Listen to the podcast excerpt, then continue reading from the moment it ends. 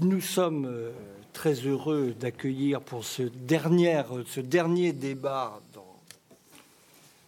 autour des questions d'enseignement et de transmission au sens très large Lionel Nakache, qui va nous apporter un point de vue tout à fait décalé par rapport à ceux que nous avons eu l'occasion d'envisager jusque-là. Nous avons parlé pédagogie, euh, euh, histoire de l'éducation, nous avons parlé des problèmes euh, psychologiques, psychanalytiques que pose la relation d'enseignement. Nous allons aborder aujourd'hui un aspect tout à fait différent de la question, mais non moins instructif. Lionel Nakache est neurologue et chercheur dans cette discipline nouvelle et prometteuse. il est un fervent propagandiste, si je peux me permettre le mot. Déjà un engagement idéologique les neurosciences, comme on dit, euh, la, neuropsychologie cognitive, pour dire les choses plus exactement, discipline en plein essor, euh, qui nous a effectivement d'ores et déjà, depuis deux ou trois décennies, apprend, appris énormément de choses sur le fonctionnement de l'esprit. Qui dit euh, renouvellement de nos connaissances sur le fonctionnement de l'esprit dit bien sûr au premier chef renouvellement de notre compréhension de la connaissance, de l'apprentissage, de l'enseignement dans tous ces domaines. Et c'est de cela en priorité que nous voudrions parler ce soir avec euh, Lionel Nakache.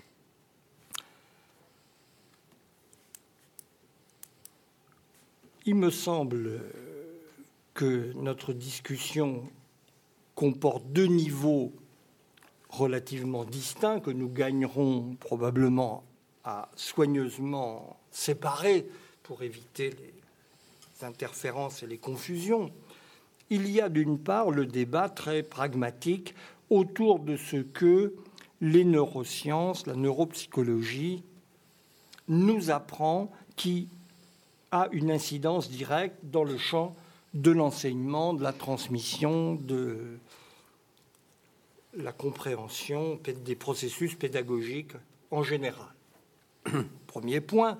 Et puis, il y a évidemment un second euh, débat philosophique, théorique, qui porte, lui, sur la nature du projet scientifique qui anime les neurosciences, que le Lionel Nakache définit euh, d'une manière parfaite en parlant d'un programme de naturalisation de l'esprit.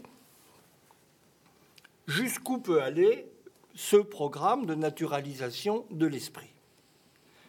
Comment, euh, que pouvons-nous véritablement en attendre? Les promesses qu'on nous fait miroiter sont-elles véritablement tenables? C'est une deuxième discussion, mais le lieu se prête éminemment à ce que nous l'ayons. Nous l'avons d'ailleurs abordé à diverses occasions déjà, par un biais ou pour un autre, mais là nous avons la possibilité de le prendre de front avec un véritable expert, c'est encore beaucoup mieux. Nous allons commencer donc peut-être par un, une petite présentation, si Lionel Nakache veut bien s'y prêter, de, à la fois de l'intention générale qui préside à ces recherches, mais aussi de ce que il lui paraît possible de tirer d'ores et déjà comme retombée éclairante pour les questions auxquelles est en but le système d'enseignement aujourd'hui. Commençons peut-être mm. donc par la pédagogie et nous passerons ensuite à la philosophie ou à la théorie et à ce beau programme dont euh, la tenabilité est tout de même à démontrer. Reste à voir. voilà. Je, nous, si vous voulez bien nous donner une sorte d'exposé préliminaire sur cette question, après quoi donc euh, Jacques Arène et Antoine Guggenheim euh, ouvriront le feu sur la, les propos. Sur les deux aspects. Sur les deux aspects, mais encore une fois, je crois que nous gagnerons à procéder de manière progressive en passant d'un plan à l'autre. Bien sûr. Hein alors d'abord bonsoir, bonsoir à tous et, merci à la fois pour cette introduction et puis aussi parce que Marcel Gaucher a endossé sur nous quatre euh, le retard de la vie parisienne, les, les, encombrements, mais c'est uniquement moi qui suis responsable de, de, ce retard. Donc voilà, je tiens à assumer totalement, mais j'ai vraiment ce n'est pas de ma faute, mais je suis responsable quand même. Ça existe.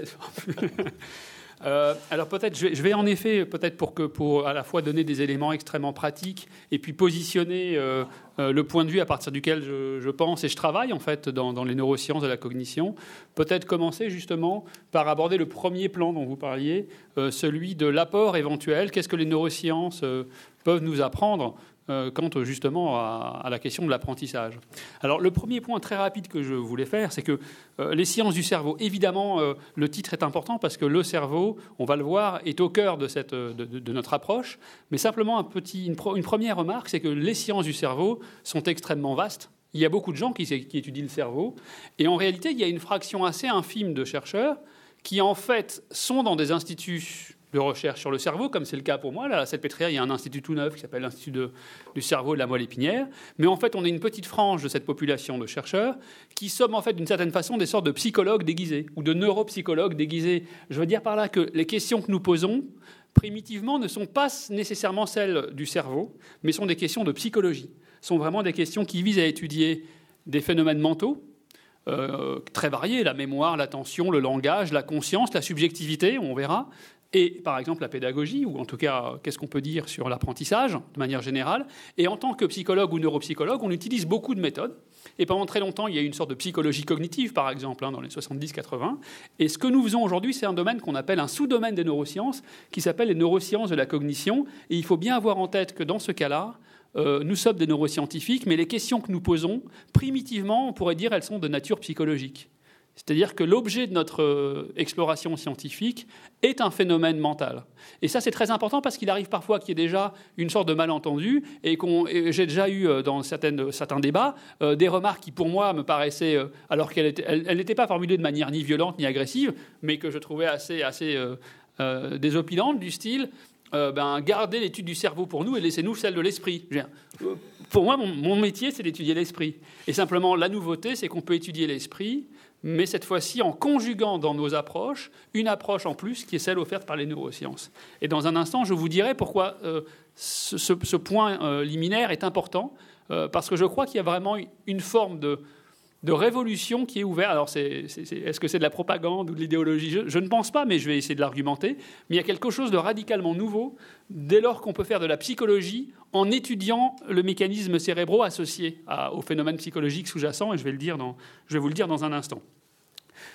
Deuxièmement, le message clé que je vais essayer d'argumenter là pendant cette, première brève partie, ça serait une réponse qui, bon, qui va du coup pas, pas, non plus euh, extrêmement agressive, au contraire. Mais mon impression est que les neurosciences ne sont pas aujourd'hui parvenues à un stade qui permet d'être directement prescriptif pour la pédagogie. Autrement, je pense qu'on relèverait peut-être déjà là de l'idéologie ou, même d'une forme de scientisme contemporain. Et je vais, essayer de donner quelques éléments rapidement hein, pour justifier ce point de vue. Euh, on peut se poser la question d'ailleurs euh, de savoir si dans 20 ans, dans 30 ans, l'état des connaissances sera suffisamment plus avancé pour dépasser ce stade, euh, qui est un stade qui va déjà au-delà de la métaphore, mais qui, d'après moi, n'atteint pas celui de la prescription. Donc pas encore de valeur, on va dire, ou, en tout cas pas aujourd'hui de valeur, à mon sens, prescriptive directement, mais pour autant incontournable. C'est-à-dire que je pense qu'aujourd'hui, dans la formation des, pédagogues euh, contemporains, euh, l'absence totale, je ne dis pas que c'est le cas, je ne connais pas les programmes, mais en tout cas l'absence de formation euh, aux connaissances récentes sur le fonctionnement cérébral lié aux fonctions mentales. Hein, dire, le, reste, le reste, ça nous intéresse, comme la chimie organique ou, ou la cosmologie peut vous intéresser, mais là je parle des bases cérébrales connues qui sont associées à des, propriétés psychologiques particulières. Eh bien, je pense qu'aujourd'hui, en 2011, dans la formation euh, de pédagogues, d'enseignants, il doit y avoir une place particulière pour ces connaissances, qu'elles sont incontournables, comme elles le sont d'ailleurs dans des domaines très différents. Pour en, donner, citer un seul, le domaine de l'expertise judiciaire, par exemple. Euh, est-ce qu'un sujet qui a trucidé sa femme est responsable de ses actes ou pas?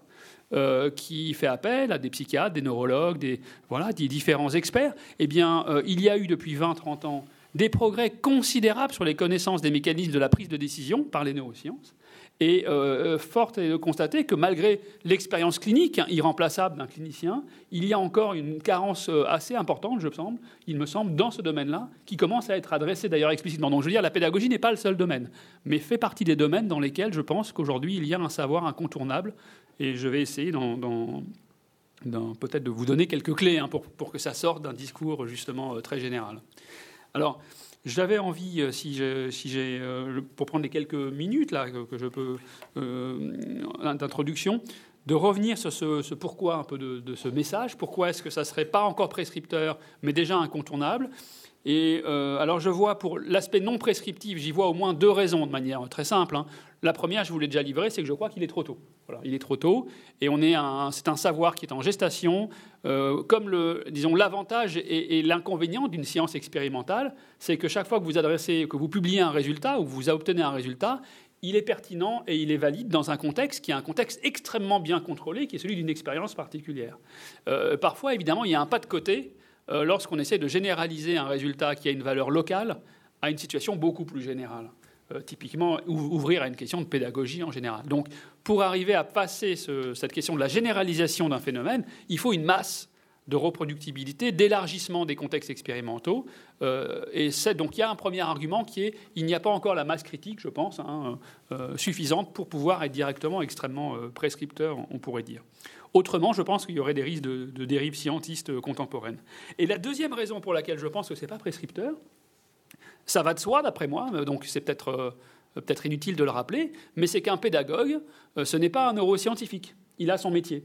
Je veux dire par là que si vous êtes, je prends un exemple, vous êtes, euh, vous êtes enseignant dans le primaire ou dans le secondaire, vous devez encadrer une classe de 25-30 élèves pendant une année, il est évident que vous allez si vous faites bien votre métier, vous allez faire appel à une compétence qui va être euh, en partie explicite et en partie liée aussi à votre, votre propre expérience passée, qui va consister à savoir nouer des relations individuelles, à utiliser des mécanismes de motivation, des relations de, séduction euh, qui vont être positives dans une classe, de pouvoir entretenir sur une année une relation. Tout ça, ce n'est pas gratuit. C'est pas quelque... Donc même si on, on, arrive à une situation, on dit voilà, pour la lecture, il ne faut pas la méthode globale, ça ne marche pas. C'est pas pour autant que ça, ça va avoir, évidemment, c'est une connaissance fondamentale, je reviendrai sur cet exemple tout à l'heure, mais ce n'est pas pour autant que ça gomme l'expérience du pédagogue. Donc, d'une certaine façon, chacun son métier. Et que je crois que si un pédagogue doit aujourd'hui euh, être euh, vraiment lucide, même plus que lucide, vraiment très informé des neurosciences cognitives, en tout cas de certains volets des neurosciences cognitives, il ne faut pas vivre ça comme quelque chose d'éliminativiste, comme quelque chose qui ferait disparaître son métier. En tout cas, ce n'est pas du tout comme ça que je vois les choses. Euh, je ne le dis pas de manière euh, euh, faussement politiquement correcte pour, pour ne pas froisser des susceptibilités. C'est comme ça que je, vois les choses, si vous voulez. C'est-à-dire qu'on a des connaissances extrêmement importantes, mais quand vous considérez une, activité comme celle d'un pédagogue ou d'un enseignant, elle ne se limite pas uniquement à la transmission d'un type d'information ou d'un type de savoir elle fait appel aussi à d'autres. De la même façon qu'en médecine, par exemple, eh bien, euh, euh, le colloque singulier entre le médecin, et son patient, euh, justement, ces relations interpersonnelles, elles ne se substituent pas à un savoir qui pourrait être un savoir scientifique médical, à la limite qui existe aussi. Donc, juste pour dire pourquoi ce n'est pas non plus prescripteur de la, conduite à tenir, on va dire, en tout cas de, des règles de, fonctionnement peut-être du mode de vie d'un pédagogue. Pour autant, c'est incontournable. Et c'est là-dessus que j'aimerais euh, aussi donner trois, euh, trois peut-être euh, trois illustrations. C'est que de la même façon qu'on a parlé, vous savez, on parle souvent de, l'efficacité déraisonnable des mathématiques pour, pour se rendre compte à quel point on peut avoir des modèles mathématiques qui collent au réel, même avec des théories qui évoluent à des dizaines d'années d'écart et qu'on arrive à avoir des prédictions en physique, notamment par exemple. Eh bien, je crois qu'on peut parler, même si c'est encore beaucoup plus tôt, d'une efficacité déraisonnable des neurosciences de la cognition. Et ce que je veux dire par là, c'est que quand vous vous intéressez à la psychologie, il y a un problème. Vous pouvez vous intéresser à la chimie, vous pouvez vous intéresser à la, physique, à ce que vous voulez. On peut utiliser une méthode expérimentale à la troisième personne, on peut gagner des connaissances. Quand on s'intéresse à la psychologie, il y a un problème fondamental que je pourrais formuler comme ça, c'est que le lieu à partir duquel vous allez penser euh, vos questions psychologiques, comment ça marche, ça sera par définition le lieu de votre discours explicite, ça veut dire que ça sera le lieu de votre conscience, le lieu de votre subjectivité. Et le problème, c'est que dans ce cas-là, Ce que vous cherchez à comprendre, ce n'est pas euh, la rotation euh, d'une planète autour du Soleil, c'est de savoir comment vous-même vous fonctionnez du point de vue psychologique. Donc on a une sorte là de, mise en abîme dans laquelle, pendant très longtemps, je pense, on a été d'une certaine façon limité et bloqué, c'est que tout ce qui pourrait relever de ce que j'appelle la zone aveugle, ça veut dire des mécanismes totalement inaccessibles à l'introspection. Ça veut dire si vous pensez à vous-même, si vous pensez à la façon de laquelle vous pensez, etc., on va le voir, mais il y a des phénomènes qui sont absolument inaccessibles à notre propre introspection. Eh bien, tous, et même pire que ça, il y en a qui sont inaccessibles, mais il y en a qui sont totalement illusoires. Nous croyons des choses totalement euh, fausses en réalité, mais de manière irrépressible. Pour vous donner un exemple très, banal, hein, il y en a beaucoup.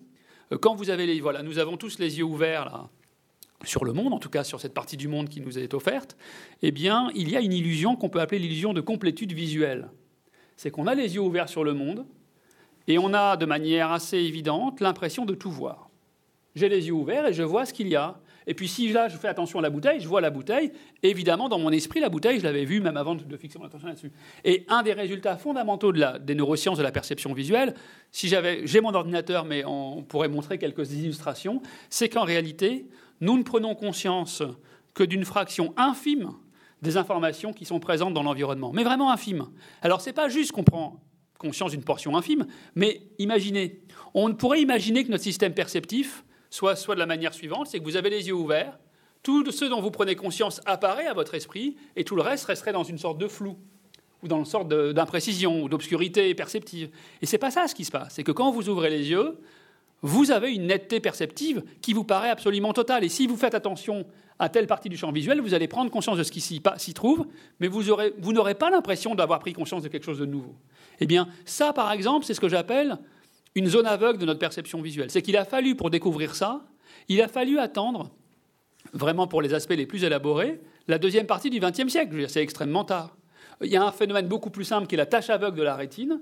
Euh, ça, c'est au XVIIe siècle qu'un un, prêtre savant qui s'appelait Edmé de Mariotte a découvert la tache aveugle. Et la tache aveugle, c'est un truc fantastique, c'est que euh, normalement, vous savez, dans, votre rétine, il y a un trou dans la rétine. Et ce trou, il est fait pour que les vaisseaux passent et que euh, donc l'artère qui rentre, la veine qui va récupérer le sang, et puis le nerf optique qui sort aussi, qui, récupère toutes les fibres rétiniennes. Donc il y a un petit trou vraiment latéralement, quand vous regardez droit devant vous, dans chacun de vos yeux, il y a un petit trou, c'est la, la tâche aveugle. Et en fait, normalement, ce qui, donc Edmund Marriott a découvert cette tâche aveugle. Mais on s'est rendu compte plus tard qu'il y a un problème, c'est que quand vous fermez les yeux, et lui-même l'avait écrit, quand vous fermez un seul œil, normalement, ce que je devrais voir, si je fixe devant moi, je devrais voir toute une scène visuelle et puis un trou noir, puisqu'il y a une région de mon champ visuel où je ne vois rien. Et si je vous montre un écran et que vous avancez doucement, euh, et qu'il y a par exemple y a des barres horizontales et puis il y a une petite croix quelque part, je pourrais vous faire perdre conscience de la, petite croix parce qu'elle n'est plus dans votre champ visuel. Mais pour autant, ce qui se passe, c'est que même quand vous avez un seul œil ouvert, vous ne voyez pas le trou noir. Qu'est-ce que ça veut dire? Ça veut dire ici que de manière totalement inconsciente, notre cerveau remplit, fait ce qu'on appelle un mécanisme de filling in, de remplissage. Notre cerveau remplit le, trou, le néant en fait perceptif, par quelque chose. Et ce quelque chose, c'est une sorte de calcul par rapport à ce qui est environnant. Donc si vous êtes en train de voir un papier peint avec des, motifs, eh ben, ça va remplir par ce motif, par exemple. Donc vous voyez ça, par exemple, c'est un phénomène qui est absolument aveugle à la psychologie introspectionniste. Autrement dit, pour le découvrir, il faut faire appel à quelque chose qui relève de la troisième personne, d'une méthode scientifique euh, euh, traditionnelle, objectivante. Et c'est en ça que je parle de l'efficacité déraisonnable des neurosciences cognitives, c'est qu'en tant que psychologue, pas en tant que neuroscientifique, mais en tant que psychologue, dès lors qu'on peut commencer à observer notre subjectivité, mais en la confrontant à des données objectives qui sont des données du comportement et du fonctionnement cérébral, eh bien, il y a vraiment une sorte d'ouverture unique qu'on n'avait jamais eue auparavant sur notre vie mentale, qui permet premièrement de faire la part des choses de nos illusions, deuxièmement de découvrir des phénomènes dont on n'avait pas du tout conscience, et troisièmement, c'est peut-être la partie qui, moi, m'intéresse le plus, c'est de se poser des questions sur pourquoi est-ce que nous avons ces machines, ou en tout cas ces processus, qui nous permettent de construire du sens, même s'il est fictif, par exemple, et de nourrir notre conscience perceptive. Donc ça, on pourra peut-être en, rediscuter à, différents moments, mais je crois que euh, cet aspect de la, troisième personne, c'est du point de vue philosophique, un, des philosophes, en tout cas, qui, moi, euh, me, séduit le plus, quoi, plus que même en discutant en, des rencontres aussi régulières, c'est le philosophe américain Daniel Dennett, qui est un philosophe qui a développé notamment dans le domaine de la conscience une approche qu'il appelle l'hétérophénoménologie, pour dire à peu près ça, mais de manière plus formalisée et plus philosophique. C'est-à-dire que rien n'empêche d'étudier la subjectivité, en conjuguant l'étude de, ce qui vous intéresse, le fait subjectif, avec des données qui, elles, sont des données objectives. Simplement, euh, les deux écueils, c'est premièrement de jeter le bébé avec l'eau du bain, c'est-à-dire de plus faire attention à la subjectivité, de garder que les données objectives, et ben là vous perdez votre objet de science. Et le deuxième écueil, qui a longtemps été pratiqué en psychologie, celui qui consiste à dire, puisque ce qui m'intéresse c'est la subjectivité, alors tout ce que le sujet me raconte sur lui-même, je dois le prendre pour argent comptant. Et ça aussi c'est une erreur.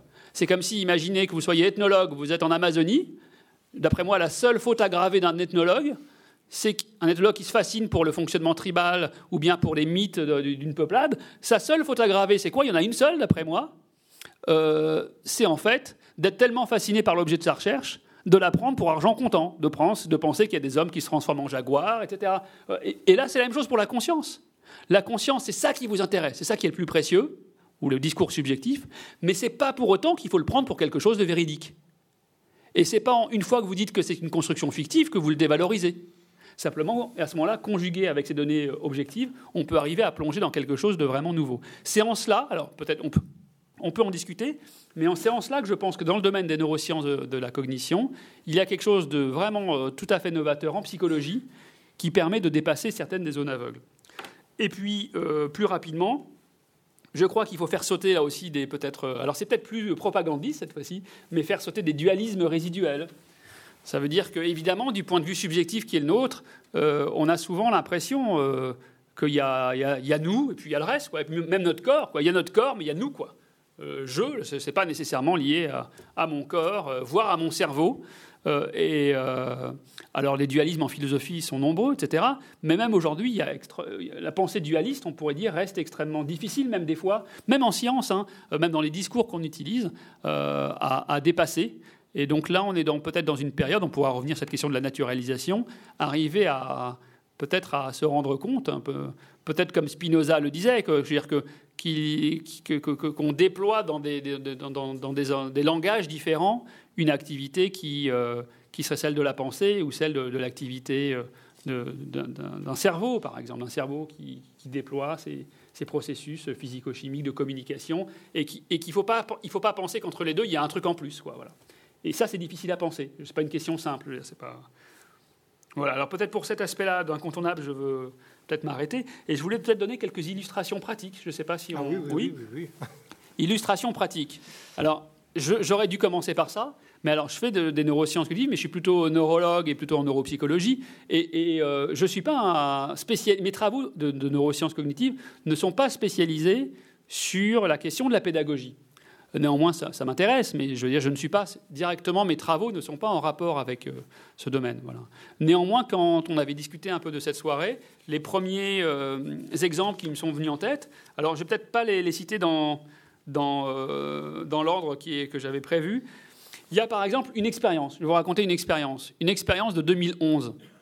Vous pouvez la, lire dans l'article original qui, est, euh, a été publié par Karpike, K-A-R-P-I-C-K-E, dans la revue Science, qui est un des plus grands journaux scientifiques, en 2011, là, au début de l'année. Et alors, c'est une question assez fabuleuse. C'est vraiment, on est au cœur de la pédagogie. La question, c'est, euh, vous avez des enfants dans une classe ou des individus, vous voulez leur faire apprendre un texte. Quelle est la meilleure façon de s'y prendre? Alors, il y avait des travaux déjà précédents de, cette équipe et d'autres équipes. Alors, je vous raconte l'expérience, elle est toute simple, on peut ensuite la discuter, mais euh, très, euh, très lumineuse et très séduisante parce qu'elle nous apprend et parce qu'elle, euh, là aussi, dépasse en termes de zone aveugle un petit peu. Alors, premier groupe, donc on fait lire un texte à, des individus, des étudiants. On leur fait lire le texte, un texte une fois, le temps de le lire, c'est un texte d'une dizaine de lignes, je crois. Il y a un groupe 1 qui fait que ça. Il a lu le texte une fois et puis c'est tout. Il n'est plus réexposé au texte, on lui demande rien d'autre. Et puis une semaine plus tard, on va, on va faire une interro voilà, sur le texte pour voir ce que les gens ont gardé, ont compris, ont compris, ont mémorisé, etc. Deuxième groupe, le deuxième groupe, on les fait, euh, on les fait euh, bûcher. Donc en fait, ils ont lu le premier texte une première fois, on leur redonne le deuxième texte, oh, c'est tout. Une troisième, ils ont quatre expositions supplémentaires sur le texte pour vraiment travailler. Euh, ils sont à la bibliothèque Sainte-Geneviève, ou, je ne sais pas si au Collège des Bernardins, si, ouverte au public. Ouverte au public. voilà. Donc ils bossent comme ça. Euh, Et puis troisième, euh, troisième groupe, Alors le troisième groupe, c'est une approche plus contemporaine de pédagogie euh, qui se qualifie elle-même de constructiviste, qui cherche à dépasser le stade du bachotage.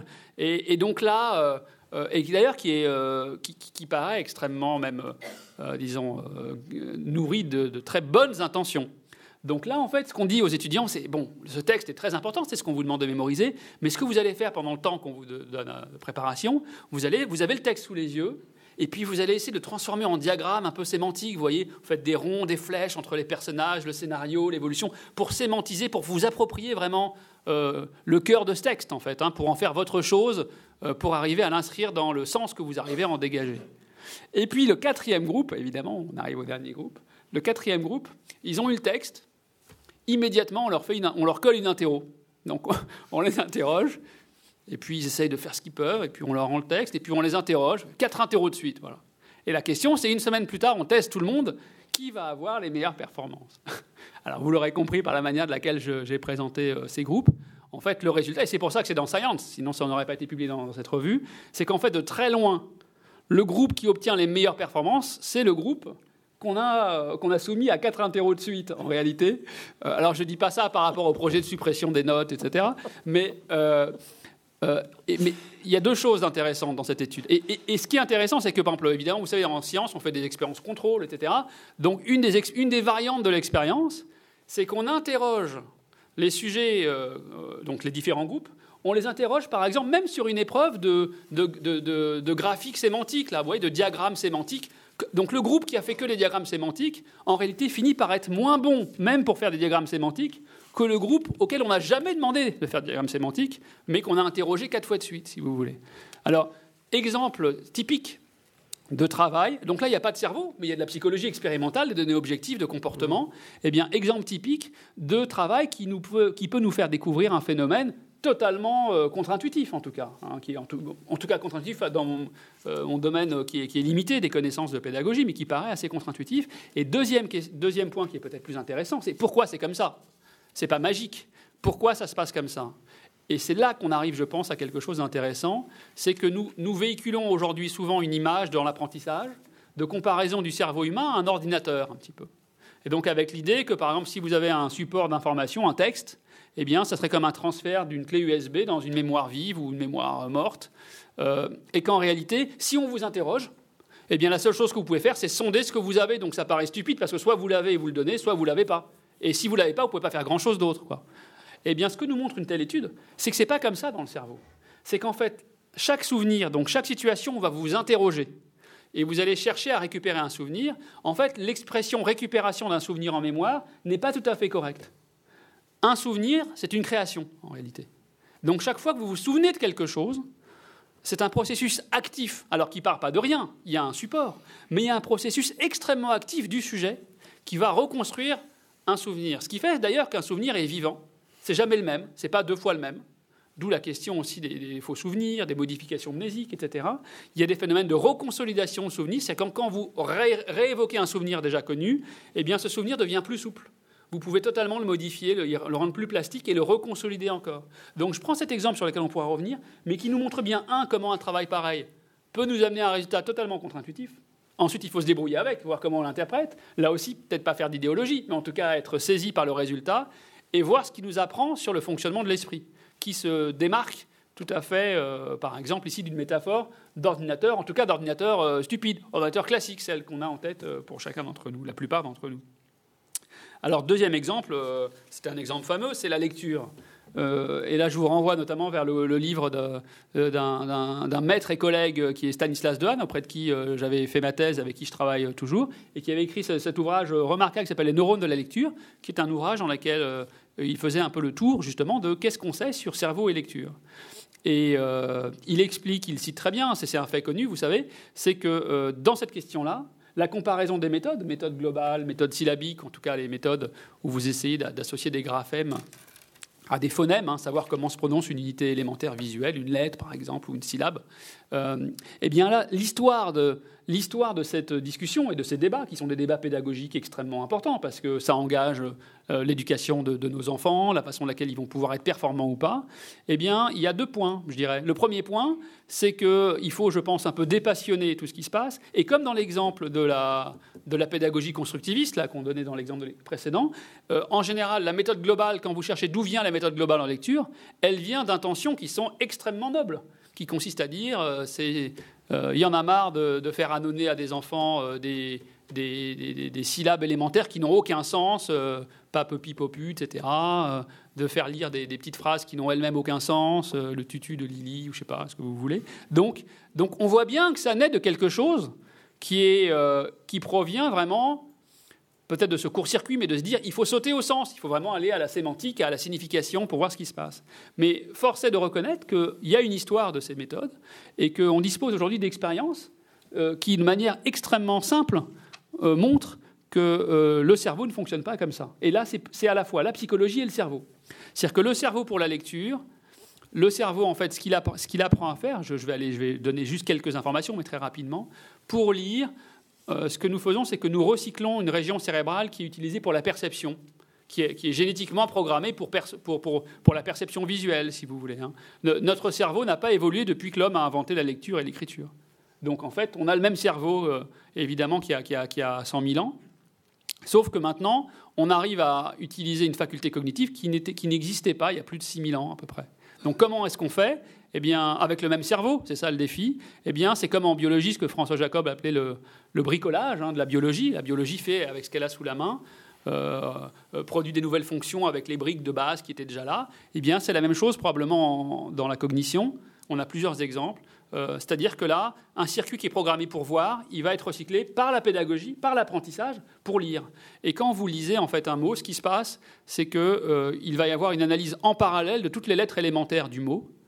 Et vous allez apprendre, en fait, par des, heures de lecture euh, guidée, vous allez apprendre à votre système visuel ce qu'on peut appeler euh, la normalisation des paramètres de bas niveau. Alors, qu'est-ce que ça veut dire? Ça veut dire que si vous faites attention, quand vous lisez maintenant comme lecteur expert, quand vous voyez un A en majuscule ou en minuscule, vous ne faites pas la différence. Vous voyez que ce n'est pas la même casse, mais vous voyez immédiatement qu'il s'agit de la même lettre. Euh, si vous voyez un O en majuscule et en minuscule, la même chose. Sauf que dans un cas, un O en majuscule en minuscule, c'est une homothétie, c'est la même forme en fait. Alors que si vous réfléchissez, un A majuscule et minuscule, ça ne partage rien de commun. Et il y a beaucoup de lettres comme ça qui ne partagent absolument rien de commun. Donc qu'est-ce qui se passe? Vous allez apprendre à des unités cérébrales qu'on commence à enregistrer, même au niveau pas encore neuronal, mais des réseaux cérébraux, notamment dans l'hémisphère gauche. Eh bien, vous avez une sorte de chaîne qui va, neuronale qui va de plus en plus abstraire et normaliser les paramètres visuels tel que assez en avant dans ce système visuel, vous avez des neurones qui vont répondre à des combinaisons de lettres, par exemple AB ou euh, ce qu'on appelle des bigrammes, quelle que soit la, position de, ce, bigramme dans l'espace, à droite ou à gauche, qu'il soit gros ou petit, qu'il soit en majuscule ou en minuscule, qu'il soit dans telle police ou telle autre police. Autrement dit, vous allez avoir une sorte d'éducation de votre système visuel, visuel pour l'analyse très fine des constituants élémentaires. Alors, je ne vais pas développer ça, mais on voit bien qu'avec ces mécanismes-là, il faut pousser une approche syllabique qui vient en fait à analyser la composition élémentaire d'un mot pour arriver à être performant. Et il y a à ce titre, euh, je vais juste la citer, une expérience remarquable d'un chercheur américain qui s'appelle Bruce McCandless, qui a montré, donc il a, construit un alphabet euh, euh, artificiel, qui ressemble un petit peu à des, à idéogrammes, mais, et en fait, dans un groupe de sujets, il, il leur présente des mots à apprendre, il leur dit pas qu'en fait, il y a une structure avec des lettres élémentaires. Donc les gens ne se rendent pas compte. Et dans l'autre groupe, il leur dit, écoutez, il y a des lettres élémentaires qui sont collées et qui fabriquent ce mot. Et euh, c'est la structure des lettres qui va compter. Eh bien, le premier groupe, donc si vous faites apprendre au premier groupe 30 mots, à la fin de la première séance, le premier groupe est meilleur que ceux, donc ceux qui ont fait la lecture globale sont meilleurs que ceux qui ont fait la lecture analytique pour arriver à identifier très vite les 30 mots. Le problème, c'est que quand vous passez le deuxième jour à une nouvelle liste, le troisième jour à une nouvelle liste, ceux qui sont en méthode globale, leur performance retombe à zéro. Et une fois qu'ils ont réussi à, être, à, assimiler la nouvelle liste, ils ont perdu la précédente. Alors qu'en parallèle, le groupe qui est en méthode, euh, disons, analytique, eh bien, il va avoir une progression beaucoup plus lente que le premier groupe, mais une progression cumulative et qui va permettre d'arriver à une propriété essentielle, qui est la généralisation. C'est que quand vous êtes enfant et que vous allez à l'école, le but de votre enseignant, c'est pas de vous faire lire l'ensemble des mots du lexique français. Ce ne sera pas possible. Par contre, c'est de vous apprendre quelques mots, mais surtout de vous donner les clés pour que vous-même vous soyez capable de lire n'importe quel autre mot. Et ça, il semble de manière assez manifeste que euh, la méthode globale ne permet pas de le faire. Donc voilà un exemple où on est le plus proche de la prescription, je dirais, peut-être dans cet exemple-là.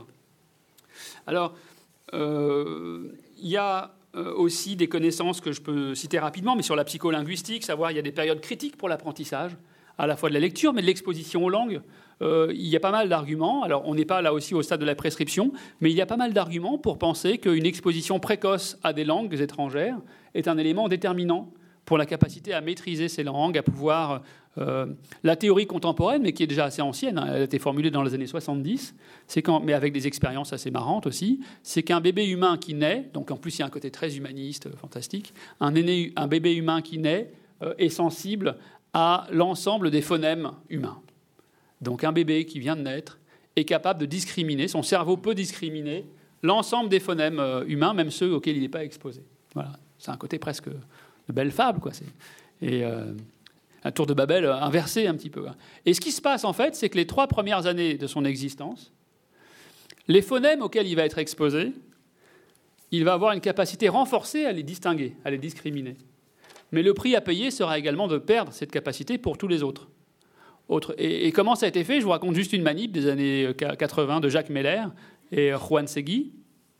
C'est, euh, je crois qu'ils avaient étudié des Anglais britanniques. C'était peu de temps après l'indépendance de l'Inde et tout, donc il y avait beaucoup de nounous euh, indiennes euh, à Londres. Donc ils ont étudié des, Anglais qui étaient nés à Londres, quoi, en tout cas en, Grande-Bretagne, et euh, qui avaient des nounous qui parlaient hindi. Et qui ensuite n'ont plus eu ces nounous, les nounous est parti. et, les types en question n'ont jamais parlé hindi de leur vie, donc ils sont adultes, ils n'ont aucune compréhension de l'hindi, aucune familiarité à l'hindi, mais il y a en hindi des phonèmes euh, qu'un anglais ne peut pas distinguer. En fait, on a perdu cette, euh, comme c'est le cas en français et en japonais, symétriquement, il y a des, il y a des distinctions auxquelles on est sourd en fait. Et le résultat était de montrer que ces adultes qui n'avaient aucune familiarité, aucun souvenir explicite, aucune compréhension de l'hindi, eh bien ceux qui avaient été exposés à l'hindi pendant cette période critique conservaient une capacité à discriminer des phonèmes qui étaient absentes chez ceux qui ne l'avaient pas, qui n'avaient pas été exposés à cette même période à l'hindi. Et on a beaucoup d'autres éléments qui, vont dans ce sens. Donc peut-être qu'une exposition euh, précoce aux langues étrangères, euh, plus précoce en tout cas que moi je n'ai reçu, euh, qui arrive en général en collège ou milieu de collège. Voilà, donc je pense que c'est, ça serait, ça serait peut-être utile. et puis peut-être un, dernier exemple. ou deux derniers exemples, c'est que d'abord, on sait aussi à un niveau plus fondamental, on commence à connaître, c'est une question générale sur l'apprentissage, c'est, disons, l'hygiène cérébrale de l'apprentissage. Ça veut dire par exemple le rôle du sommeil. Et aujourd'hui, c'est absolument déterminant, euh, absolument clair, euh, que le rôle du sommeil dans l'apprentissage est fondamental et euh, de manière assez précise. Donc, pour vous donner juste un ou deux exemples, il faut dormir pour consolider nos apprentissages de la période de veille, c'est absolument certain. il y a une période du sommeil qui semble à la fois chez l'animal mais aussi chez l'être humain déterminante, c'est le sommeil à ondes lentes. Voilà, ça aurait pu être un autre, mais c'est celui-là, le sommeil à ondes lentes. Et il y a une manip que je, voudrais vous raconter rapidement, c'est une manip assez, euh, assez étonnante, assez ébouriffante, qui a été faite chez, dans plusieurs laboratoires, mais chez le rat. Alors chez l'homme, c'est plus difficile, mais il y, a des, tentatives pour arriver. Il y a une première tentative qui semble aller dans le même sens. Alors je vous raconte très rapidement de quoi il s'agit.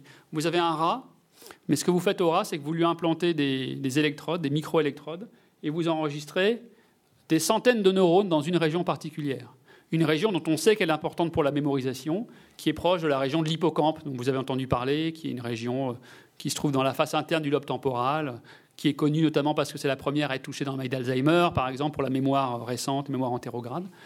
Et euh, il y a dans cette région une région qu'on appelle le gyrus parahippocampique, juste à côté, qui est une sorte de GPS cérébral. Depuis les années 70, on sait que c'est une sorte de GPS. C'est-à-dire vous arrivez dans un lieu, et immédiatement, là, quand je suis arrivé dans cette salle, eh bien, immédiatement, dans mon gyrus parahippocampique, il y a des neurones qui vont coder pour certaines positions de cet espace.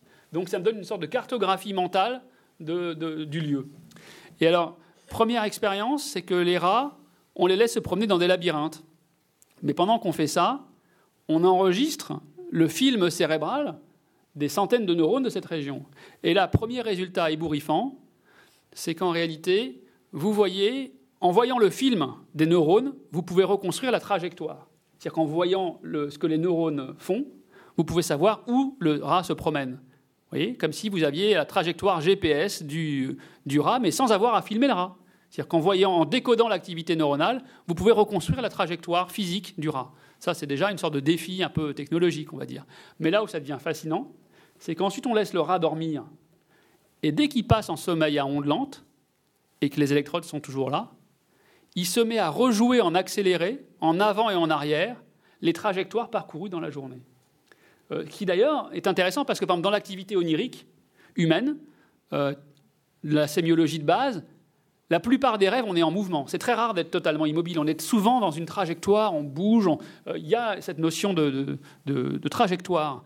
Et, le point encore plus intéressant, c'est que si on empêche les rats d'avoir cette phase de sommeil lente, eh bien, le lendemain matin, ils n'arrivent pas à se souvenir aussi bien de leur trajectoire de la veille que si on les a laissés consolider. Donc, il semble que ces mécanismes existent chez nous, et il semble d'ailleurs, c'est connu depuis l'Antiquité, que pour arriver à mémoriser, une des meilleures façons de faire, c'est de spatialiser l'information à mémoriser. Par exemple, la méthode des lieux, qui était, euh, je crois, Cicéron en parle. C'est pas le seul, mais euh, c'est-à-dire que pour apprendre quelque chose de, nouveau, par exemple, là on n'en a plus tellement l'expérience, mais à, l'époque où on n'avait ni transparent euh, ni support et que et que on devait réciter un, un discours euh, peut-être deux fois plus long ceux de Fidel Castro, et, ou trois fois plus long, ou bien jouer des tragédies euh, pendant euh, six heures ou huit heures. Là, il fallait une sacrée mémoire épisodique. eh bien, il y avait cette méthode des lieux qui consiste à associer des passages à apprendre avec des lieux, des lieux très familiers d'une trajectoire que vous connaissez par cœur. Euh, par exemple, si vous connaissez très bien euh, le boulevard Saint-Germain, d'associer à chaque petite enseigne ou lieu quelque chose, et puis vous rejouez mentalement cette trajectoire. Donc voilà un exemple aussi euh, de connaissances qui peuvent nous être intéressantes sur l'aspect du sommeil. Donc l'hygiène de l'apprentissage, quelles sont les, conditions générales à, respecter. Et je vais m'arrêter là, mais le dernier point qu'on pourrait peut-être développer, c'est cette distinction aussi qui, de manière surprenante, parce qu'on pourrait imaginer que ça ne viendrait pas des neurosciences, mais on le retrouve aussi en neuropsychologie, c'est une distinction fondamentale entre le concept d'information et de connaissance. C'est-à-dire qu'il ne faut pas penser la connaissance comme de l'information. Euh, et en disant ça, il ne s'agit pas de disqualifier l'information. Je ne suis pas du tout euh, euh, une vieille barbe contre l'information, contre la multiplicité des outils de manipulation, de, transfert d'information, de pouvoir manipuler au sens non. mais néanmoins, ce que je veux dire par là, c'est que je crois qu'on est presque, en tout cas dans les sociétés industrialisées, euh, où la plupart des gens savent lire, ou, des, questions majeures. Hein. Je veux dire qu'il y a 150 ans, l'illettrisme en France était une vraie question, qui aujourd'hui, je ne dis pas qu'elle est totalement résolue, mais euh, c'est très difficile, par exemple, de trouver des sujets totalement illettrés aujourd'hui en France, ce qui est une bonne nouvelle, et ce qui n'est pas le cas dans tous les pays du monde du tout. Donc je veux dire par là que dans des pays industrialisés, je dirais qu'il y a une bonne partie de la population, alors ensuite je ne suis pas sociologue et tout pour m'avancer là-dessus, mais pour laquelle, en fait, qui vit déjà dans une société qu'on pourrait qualifier de société de l'information dans le sens le plus noble, hein. c'est-à-dire qu'il y a une, transparence, une liberté euh, de l'information, de l'accès, de manipulation. Mais pour autant, et on pourra peut-être en débattre, euh, je crois que ça reste encore très loin de ce qu'on pourrait appeler une société de la connaissance, parce que la connaissance ne se limite pas à un transfert d'informations. C'est beaucoup plus que ça. Et en fait, pour ne pas faire de, faux mystères, mais ce que je veux dire par là, c'est que la connaissance, c'est avant tout, là on revient sur le sujet, c'est une histoire subjective, c'est un sujet avec son système euh, de fiction, d'interprétation, de croyance, de représentation du monde, qui va rencontrer un objet informationnel et qui, au décours de cette rencontre, va mettre à jour son système subjectif, de manière plus ou moins importante, parfois de manière minime ou voire absente. Mais une expérience de connaissance, c'est une, une, expérience dans laquelle le sujet va mettre à jour son système du monde à partir d'une information. Et son système du monde, ce sont des interprétations, ce sont des croyances, et ce n'est pas présent dans l'information elle-même. C'est présent dans, chez le sujet et dans son interaction avec cette information. Et si on voit les choses comme ça, on peut arriver à revisiter énormément de questions euh, contemporaines, mais qui, dépassent la question de la pédagogie. Mais là, j'allais sur le deuxième aspect, euh, de, voir comment, de penser comment euh, cette question de la connaissance est beaucoup plus complexe que celle de l'information. Et ça ouvre d'ailleurs des débats, par exemple, d'un point de vue épistémologique et même d'histoire de la pensée pourquoi est-ce qu'on a eu cette obsession pour l'information? Et je pense qu'elle était, euh, elle était non seulement salutaire, mais sans doute même euh, nécessaire. Euh, pourquoi on s'est battu pour l'information à tel point de perdre que dans la connaissance, il n'y a pas que ça Et que je crois qu'on est peut-être à une époque, alors en même temps c'est banal de dire ça, mais on est à une époque où on peut reposer cette question et remettre sur la table cette question de la connaissance, mais de manière un peu différente. Voilà. Donc je vais peut-être m'arrêter là pour qu'on puisse en, débattre et réaborder certains de ces points. Merci en tout cas de cette introduction passionnante qui donne envie. Ah, bah, vous, donnez envie d'en savoir plus, c'est incontestable. Et quoi qu'on doive faire de toutes ces connaissances dont vous nous parlez, euh, à l'arrivée, ce qui est certain, c'est que nous avons l'impression d'apprendre des choses essentielles en vous écoutant. Donc, voilà une, une euh, raison de plus de discuter avec vous. Je Jacques, vous voulez ouvrir le feu Antoine? Je ne suis pas. Je peux commencer, oui. Euh, Allez-y. Mais euh, on va rebondir après sur des sujets plus philosophiques. J'étais frappé par la, la question, enfin, ce que vous abordiez en premier lieu quand vous disiez en, préliminaire qu'au fond, euh, les neurosciences de la cognition ne sont pas encore prescriptives, d'une certaine manière, qu'au fond, on a une accumulation de, de faits, mais qu'on n'est pas encore à un niveau où on peut être à ce niveau prescriptif la question que je me posais, c'est qu'est-ce qui manque pour que ce soit prescriptif? Au fond, le sentiment qu'on peut avoir en vous écoutant, on peut dire qu'il manquerait une accumulation d'expérience. On n'a pas assez de faits objectifs permettant de connaître mieux la, réaction de, des sujets en fonction de telle ou telle situation d'apprentissage. Je me posais aussi la question, c'est alors c'est là qu'on a une question peut-être un peu plus philosophique, je me disais au fond, on a l'impression, et on le voit bien aussi en psychologie euh, classique, hein, pas seulement de, neuroscientifique, hein. euh, cette accumulation de la psychologie empirique avec énormément d'expériences qui sont faites, euh, toutes très intéressantes, mais euh, parfois il manque toutes ces théories, les théories de ces expériences. C'est-à-dire qu'au fond, on a l'impression qu'il y a une accumulation de, faits objectifs et qu'on a envie d'en savoir plus hein, sur les théories.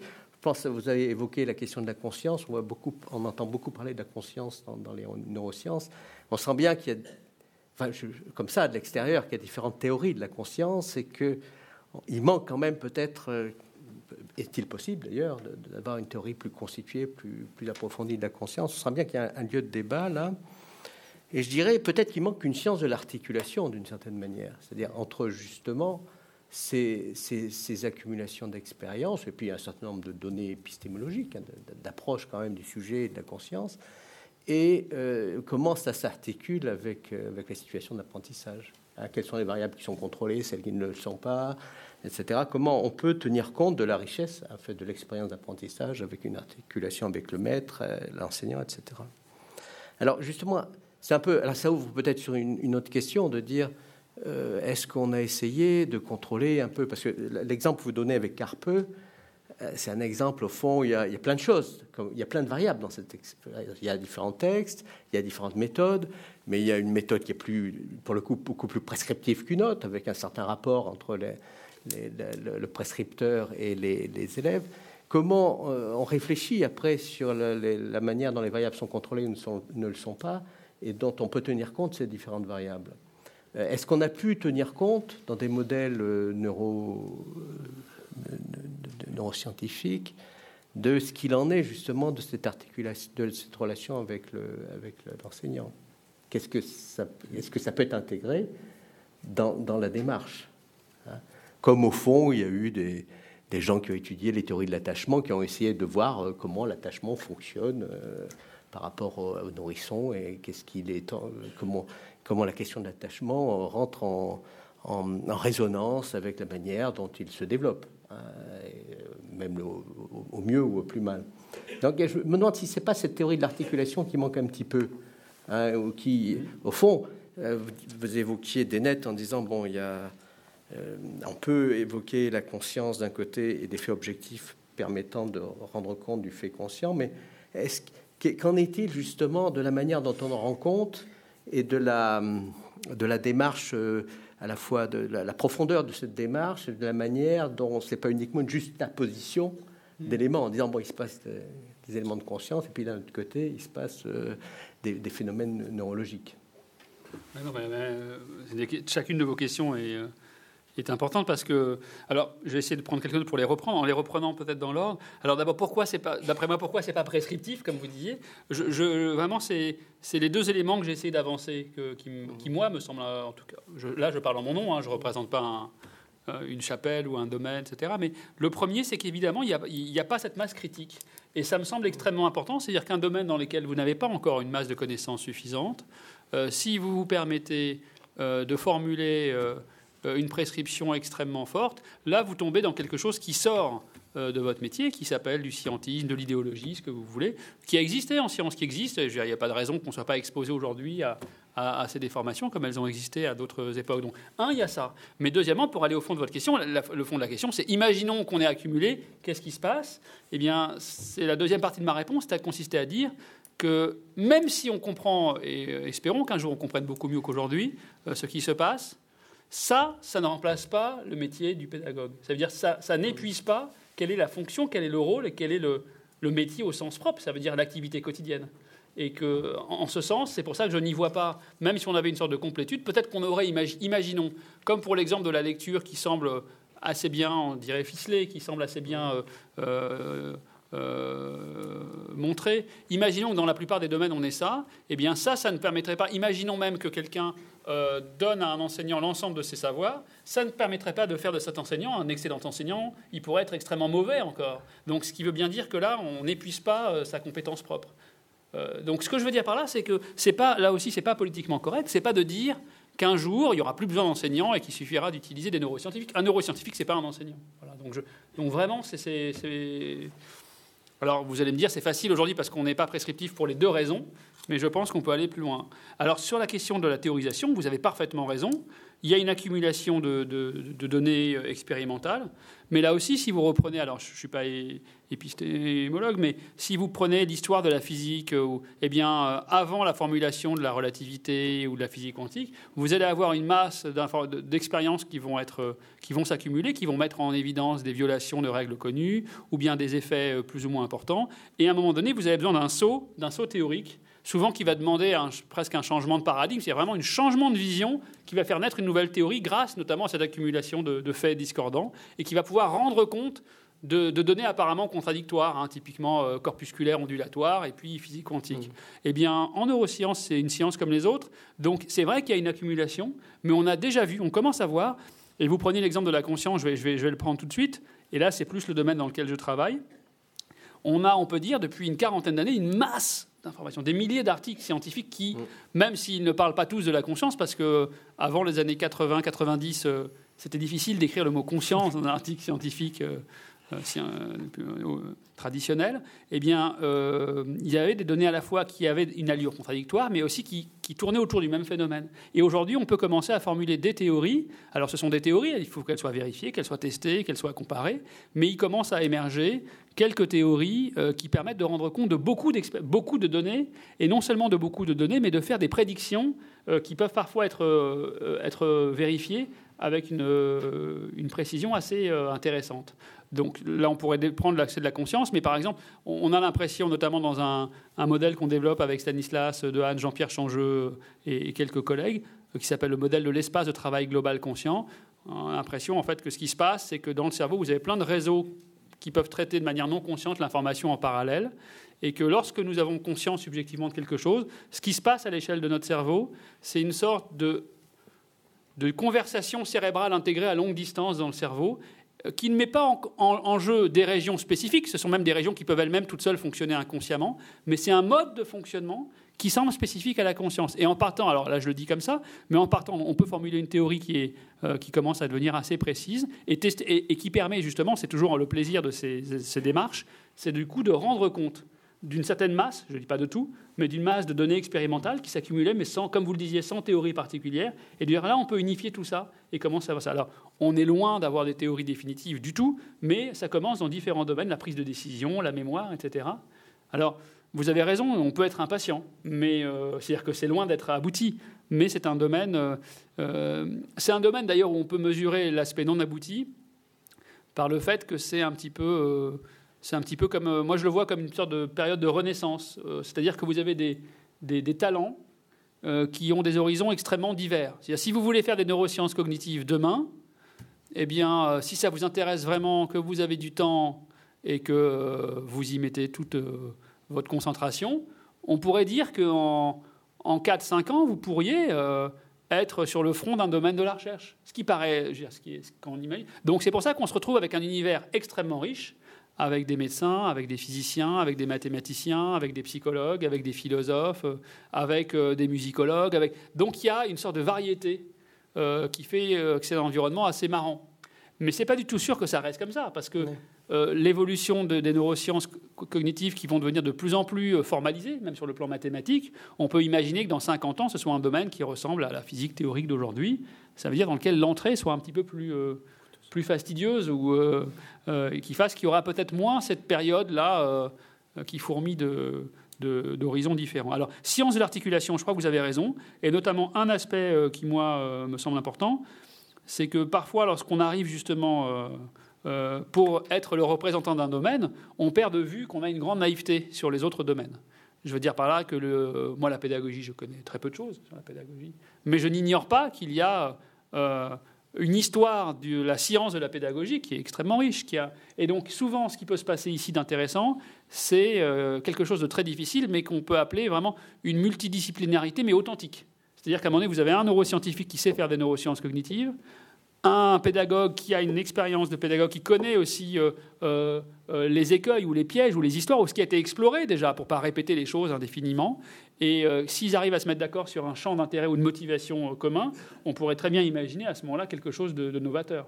Pour prendre l'exemple de l'imagerie cérébrale, le premier article d'imagerie cérébrale un des premiers, un des premiers articles d'imagerie cérébrale, celui qui a vraiment été, qui a, fait, qui a le plus marqué la, communauté scientifique et qui a ouvert en fait l'univers de l'imagerie cérébrale fonctionnelle dans lequel on est en plein aujourd'hui. C'est un article de, euh, du milieu des années 80 qui avait été publié dans Nature, je crois, ou Science, euh, qui avait été publié par deux auteurs, par Mike Posner et Mike Posner, Michael Posner.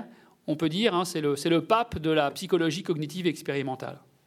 Euh, c'est l'homme qui qui, euh, à partir des années 70 notamment, a montré qu'on pouvait ramener un phénomène aussi complexe que l'attention à des paradigmes élémentaires où, en mesurant le temps de réaction d'un sujet, on peut arriver à décomposer toutes les étapes mentales qui sont, qui sont présentes dans ce phénomène, et qui a inventé une nouvelle méthode, qui a inspiré ensuite des, milliers de, chercheurs dans le monde. Eh bien, c'est cet homme, Mike Posner, qui faisait, qui connaissait rien à l'imagerie cérébrale, qui connaissait rien au métabolisme cérébral. Eh bien, il s'est mis de mèche avec un, chercheur qui s'appelle Marcus Reichel, qui lui initialement ne connaît rien à la psychologie, qui est un radiologue, un radiologue qui s'intéresse à l'imagerie cérébrale. Et en réalité, le premier article d'imagerie cérébrale, c'est cet article dans lequel le psychologue lui dit Alors, si tu veux voir comment c'est l'imagerie cérébrale, donc moi je ne sais pas faire d'image cérébrale, toi tu sais en faire, donc compétence numéro un. Mais si par exemple tu veux savoir ce qui se passe lorsqu'un sujet euh, euh, produit un mot, rappelle un mot en mémoire, ben, si tu lui demandes de rappeler un mot en mémoire et que tu compares ça à rien, ou à un état de repos, euh, tu auras plein de choses en plus. Donc il faut une sorte de rigueur. Donc par exemple, faire lire un texte à un sujet. Dans un, dans un cas, il lit, il lit ce qui est à l'écran, et dans l'autre cas, il lit ce qui est à l'écran, mais pour arriver à produire un mot qui a un rapport avec ce qu'on est en train de lui montrer. Et comme dans les deux cas, il y aura eu la lecture du texte, et que dans le deuxième cas, il y aura en plus ce petit quelque chose en plus qui est la, recherche en mémoire d'un mot qui a à voir à quelque chose, eh bien, on pourra dire que le réseau qu'on aura vu s'activer, il a à faire spécifiquement avec cette étape, par exemple, si vous voulez. Et à travers cette, idée très simple, qui est la méthode de soustraction cérébrale, eh bien, il fallait qu'un psychologue amène sa rigueur de psychologue expérimental, qu'un radiologue soit là, qui se mette d'accord, et là, on a la première étude d'imagerie cérébrale fonctionnelle. Autrement dit, cette multidisciplinarité, elle est, euh, elle est absolument euh, fondamentale, mais en même temps, je la trouve, moi, euh, très difficile. Il y a la plupart des gens qui viennent vous dire Ah oui, vous vous faites des images, etc. Alors moi, je veux faire ça.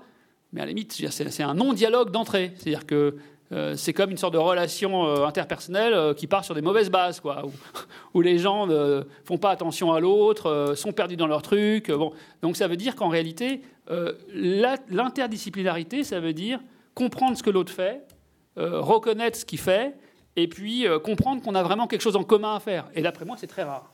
Donc moi, je suis pour l'interdisciplinarité, mais je pense que contrairement à ce qu'on raconte, c'est beaucoup plus difficile que, que ce qui est annoncé. C'est, je dirais que c'est le plus difficile. Il est beaucoup plus facile de travailler seul que de travailler avec d'autres gens, euh, je crois.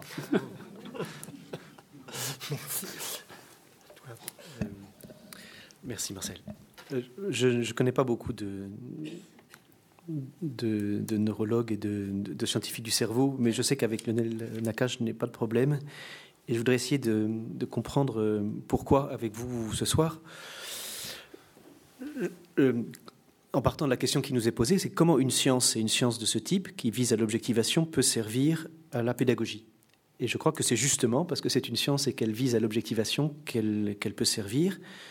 L'exemple que tu as donné, celui de la tâche aveugle, qu'on ne peut pas voir en tant que sujet, mais que si on vous apprend à, repérer, on peut au contraire comprendre, visualiser et donc avancer, est finalement le schéma de, toute science et de tout savoir, et même de la philosophie depuis l'origine. Quand on voit Socrate essayer de faire voir à des Athéniens ce qu'ils ne voient pas dans leur expérience en les plaçant dans une situation où il se fait l'accoucheur, dit-il comme sa mère le faisait, euh, c'est exactement ça. La science, c'est apprendre à objectiver à quelque stade que ce soit pour que je puisse voir ce que je ne voyais pas en étant dans la, dans la simple jouissance d'être moi-même. Et donc le service euh, qui, qui, qui, va être rendu, qui commence peut-être déjà à être rendu, avec les risques en même temps que l'objectivation entraîne avec elle, c'est-à-dire de mettre à mort le sujet, comme évidemment. Pourquoi avait-on tant peur que l'on manie des cadavres? Bah, bah, C'est la peur qu'on réduise les autres à l'état de cadavre, ou qu'on ne respecte pas l'être humain dans sa, dans sa dimension mystérieuse. Donc prendre au sérieux la matérialité du cerveau, mieux comme tu le dis, prendre au sérieux la matérialité de l'esprit, je n'ai pas peur de prononcer ces mots, c'est en même temps changer peu à peu notre conception de qu'est-ce que c'est que la matière. Elle était peut-être plus riche que je ne le pensais, puisque l'esprit lui-même peut être nommé comme étant ayant des fonctionnements qui se relèvent de la matière. Mais à mon avis, c'est pas là où, comme science, euh, vous apportez le plus à la pédagogie et à l'ensemble du, problème humain euh, dans le monde des, biologies. Il me semble que c'est en donnant de la liberté par rapport à une naturalisation qui est très rude, qui est celle de la génétique. Je m'explique, je connais presque rien dans ta science, sinon ce que je, lis en, lisant des, des ouvrages par lesquels tu rends accessible quelque chose. Mais si j'ai bien compris, l'ensemble des gènes et des codes génétiques, de ce qu'ils ont de déterminant, est insuffisant pour expliquer euh, la manière dont les synapses fonctionnent, se mettent en place, qui ressemble beaucoup plus à une histoire, à un devenir, à un récit, à une expérience, bref, à un parcours lié à nos, vies, que à une détermination génétique. Les gènes n'ont pas la puissance, en tout cas telle qu'on les connaît aujourd'hui, ils sont incapables de rendre compte, malgré le nombre très grand de leurs combinaisons, de la combinatoire infiniment supérieure, purement matérielle, des euh, synapses, c'est-à-dire, euh, tu me corriges à chaque, à chaque pas où ça ne va pas, des, relations euh, que les neurones établissent entre eux et grâce auxquelles se font, comme, comme tu l'as dit, parce que tu as employé le mot, l'éducation des systèmes cervicaux, tu as employé ça pour le système visuel, le mot éducation. Et donc finalement, les sciences du cerveau réinjectent beaucoup d'indéterminés, et indéterminés d'un état qui nous qui échappe à la, science prédictive, euh, largement, euh, en tout cas celle gène, génétique, en même temps qu'elle permet d'objectiver, de décrire, de donner des, des, structures et donc de faire progresser dans la, dans la connaissance de ce qui se passe quand nous pensons, quand nous aimons, quand nous désirons, je suis un tout petit peu déçu de fait que ce soit une psychologie de la connaissance seulement, alors qu'il me semble, même si tu donnes au mot connaissance une dimension énorme, que nous, sommes aussi des êtres désirants et que le fait que notre savoir soit le fruit d'un désir de savoir euh, est aussi peut-être derrière le fait que ces quatre examens successifs aient entraîné le désir de les réussir et que, ça explique un petit peu aussi ce qui, euh, ce qui dans cette pédagogie brutale, était, semble-t-il, efficace.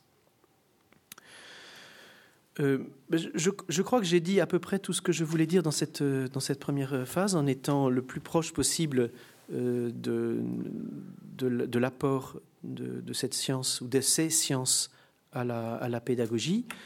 Après, on peut philosopher davantage, évidemment, sur, sur, sur le lien justement de, cette, de ces centimètres cubes de plus du cerveau humain par rapport aux, autres cerveaux animaux que nous connaissons, de cette disposition différente qui provoque quand même ce que d'autres sciences décrivent comme l'apparition de la faculté de représenter, de représenter l'absent, donc d'être à la fois artiste, intéressé par les morts, intéressé par euh, ceux qui habitent peut-être avec les morts et qui ont un statut de vivant de l'autre côté de la mort et qui, qui apparaît, semble-t-il, avec un certain volume du cerveau et qui pose, me semble-t-il, des questions euh, sur lesquelles il faudra qu'un jour ta science ose s'exprimer.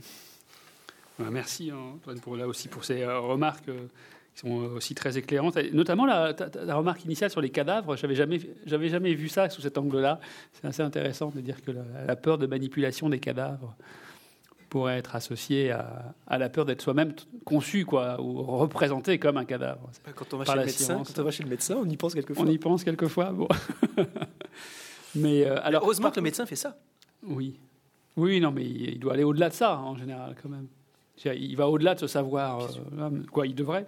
Mais, euh, mais par contre, sur l'aspect de la génétique, il y a juste un point, c'est que euh, j'entends très bien ce que tu dis, mais je dirais un, généticien qui se respecte a une conception de la génétique beaucoup plus nuancée. Et là aussi, pas du tout pour, du politiquement correct, je vais en dire deux mots, mais beaucoup plus nuancée et beaucoup plus subtile du poids de la génétique en biologie. Euh, il y a par exemple un livre de. Euh, je me souviens euh, simplement d'un nom d'un seul de deux auteurs que je connais qui s'appelle Pierre Sonigo, qui, s'appelle, qui a été publié il y a une dizaine d'années, qui s'appelait Ni Dieu ni gène, je crois. Et, qui justement reprenait cette histoire un petit peu. Mais par exemple en biologie, vous avez des situations où, qu'on le veuille ou non, qu'on aime Shakespeare ou Schubert ou ce qu'on veut, eh bien, si on a une mutation de tel gène, on aura telle maladie. C'est comme ça, c'est la vie. Voilà. Il y a un déterminisme absolument complet, une source de variance nulle. Euh, un patient qui a une maladie, une mutation pour la euh, maladie de Huntington, il a cette maladie. C'est un mécanisme autosomique dominant. Donc, le déterminisme extrêmement fort, et c'est le premier qui a été découvert en biologie, hein, c'est ce qu'on appelle les, maladies monogéniques, c'est qu'il y a un gène qui gouverne euh, un phénotype, soit dominant, soit récessif, et malheureusement, ou pas, pour en médecine malheureusement, mais là, la marge de manœuvre, alors il y a des fois des variations phénotypiques, mais en tout cas, le fait de savoir si le sujet va être atteint ou pas d'une maladie peut être extrêmement euh, un modèle extrêmement euh, facile en réalité à, calculer et qui ne laisse aucune marge de manœuvre.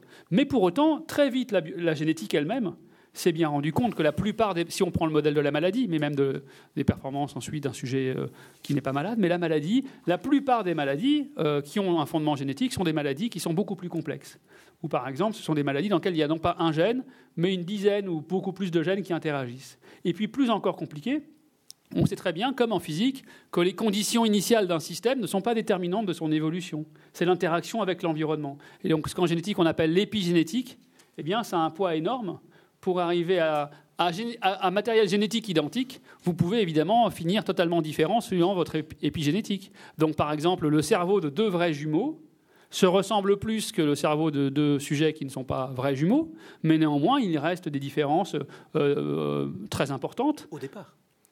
Oui. Et ensuite euh, et, plus, plus le temps avance, plus ces, ces, différences seront marquées. Donc je dirais que la génétique elle-même, telle qu'elle se pense aujourd'hui, hein, mais de même je dirais depuis longtemps, elle est loin. Alors ce qui se passe par contre, c'est que j'ai bien remarqué que, comme tout le monde, que dans la communication parfois, de données génétiques. Et là, je pense qu'il y a parfois des sortes de malentendus euh, ou euh, plus ou moins euh, pilotés par aussi une sorte de, pour le coup, non pas de pédagogie, mais de démagogie. Ça veut dire faire passer un message simple à un journaliste, à des gens qui vous écoutent sur France Info, machin, de dire le gène de la fidélité, le gène. Bon, c'est absurde, évidemment.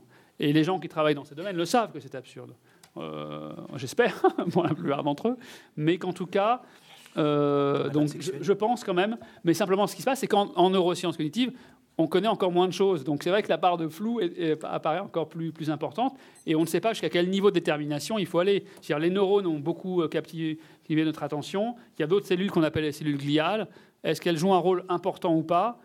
Euh, pendant longtemps, les gens qui s'intéressaient le plus aux cellules gliales de manière un petit peu, ça c'est une private joke, mais de manière, un petit peu, disons, social, c'était souvent des gens qui avaient été bridés euh, par rapport au, roi des neurones. Donc il y avait une sorte de, il y avait une, on voyait que la défense de la glie était habitée parfois par une sorte de complexe, mais aujourd'hui c'est plus le cas. Il y a vraiment quelque chose dans la glie qui semble euh, faire de cette composante euh, une structure cérébrale beaucoup plus riche qu'on ne l'imaginait auparavant. Donc effectivement, il y a plus d'inconnus, plus de complexité, plus de marge de manœuvre. Alors je ne sais pas si j'appellerais ça la liberté comme toi, parce qu'il y a le petit risque d'appeler liberté euh, l'ignorance dans laquelle on est aujourd'hui. Je ne suis pas tout à fait tombé. non, je n'ai pas dit ça. Alors, si nous voulons euh, ménager un temps de discussion avec la salle, à moins que vous ayez envie de prolonger cet échange, je pense que nous pourrions passer au second volet hein, de notre discussion, euh, on n'a évidemment pas épuisé la question, il y en a beaucoup. J'aurais bien aimé vous entendre, par exemple, à titre personnel, sur un point que vous abordez d'une manière très suggestive et dont le, substrat neuropsychologique ne semble pas évident, qui est la relation maître-disciple. Il se trouve que nous avons eu l'occasion d'en parler beaucoup dans le séminaire sur euh, l'enseignement, par exemple. Mais peut-être euh, aurons-nous l'occasion d'y revenir d'une manière ou d'une autre? Là, on est. Je sais bien ce que d'une certaine manière, je me permets d'anticiper votre réponse.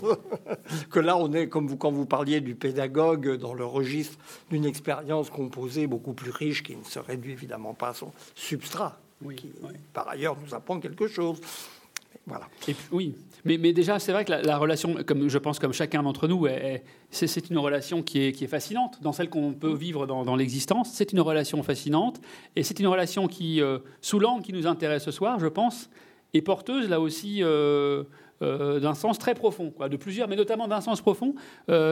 Euh, euh, je me souviens, moi, j'avais été dans, les lectures qui sont relatives, en tout cas qui formalisent ce, type de relation qu'on qu'on connaît tous ou qu'on a tous vécu ou aussi lu. Ben, il y avait un bouquin de Georges Tener, mmh. que, voilà, qui devait s'appeler comme ça, Maître et disciple, mmh. et, qui, qui, faisait vraiment, moi, je trouve une description assez fidèle de toute la complexité, de toute l'ambivalence, de toute la trajectoire, et de la part dont on n'a pas, c'est vrai, beaucoup parlé, tu, le disais aussi, euh, de la part du désir, de la part de la motivation, qui sont, je, je voulais aussi le dire tout à l'heure, des moteurs essentiels, absolument fondamentaux. Et là où je veux en arriver, c'est que si on considère que la connaissance, ce n'est pas une information, c'est plus que ça, eh bien la relation maître-disciple, elle vous aide à comprendre ça. Pourquoi? Parce que votre maître est dépositaire d'un savoir, qu'il va vous transmettre. Mais en réalité, évidemment, ce qu'il va vous transmettre, ce n'est pas ce savoir, puisque c'est ce que vous, vous allez en faire.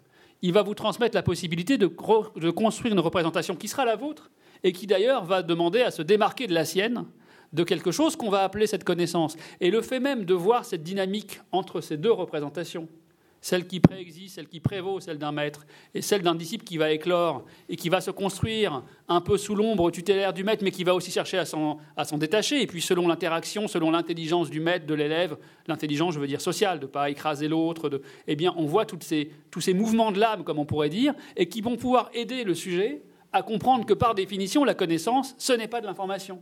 Et je crois qu'aujourd'hui, on est dans une période où malheureusement, ces relations maître-disciple, on les a plus beaucoup parce que euh, à l'école, si vous avez 30 personnes ou 40 personnes dans une classe, euh, déjà la relation maître-disciple, euh, elle doit être sacrément arbitre, pas, peut-être pas nécessairement arbitraire, mais beaucoup plus difficile à établir en tout cas. Et puis même, par exemple, moi quand je suis arrivé en médecine, on m'a dit oui, en médecine, c'est le savoir.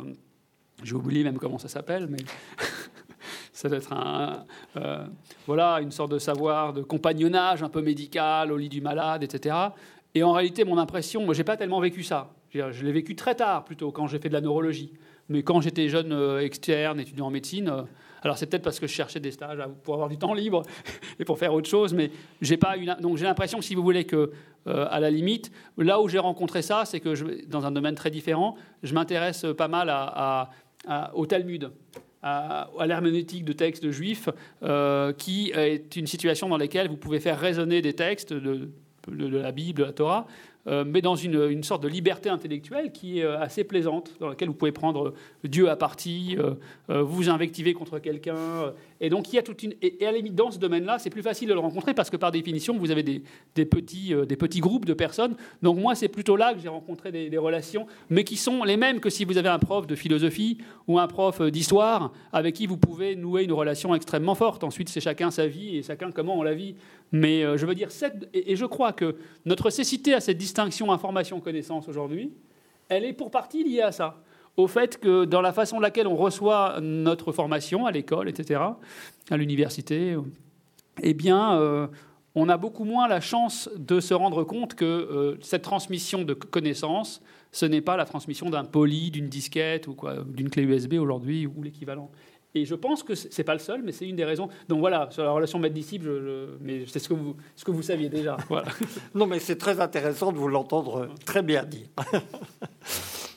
mais alors, abordons euh, le second volet inévitable de cette discussion. Euh, à savoir au fond, comment dire, euh, la représentation de l'homme que charrie volontairement, involontairement, consciemment, inconsciemment, la, neuropsychologie de la cognition. Comme vous le savez bien, cette représentation est très vivement contestée. Elle heurte de front des choses très solidement constituées dans le,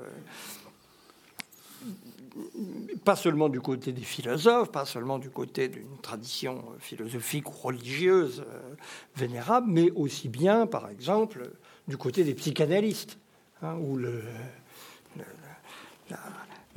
seul mot de cognitivisme euh, provoque une levée de bouclier vertueuse et unanime. Donc voilà, nous, nous devons aussi d'aller sur ce terrain. Et donc, tout naturellement, c'est vers le psychanalyste que nous nous tournons pour nous. Même si oh, je crois que dans, dans cette enceinte, ce genre d'opposition frontale et farouche n'est pas de mise.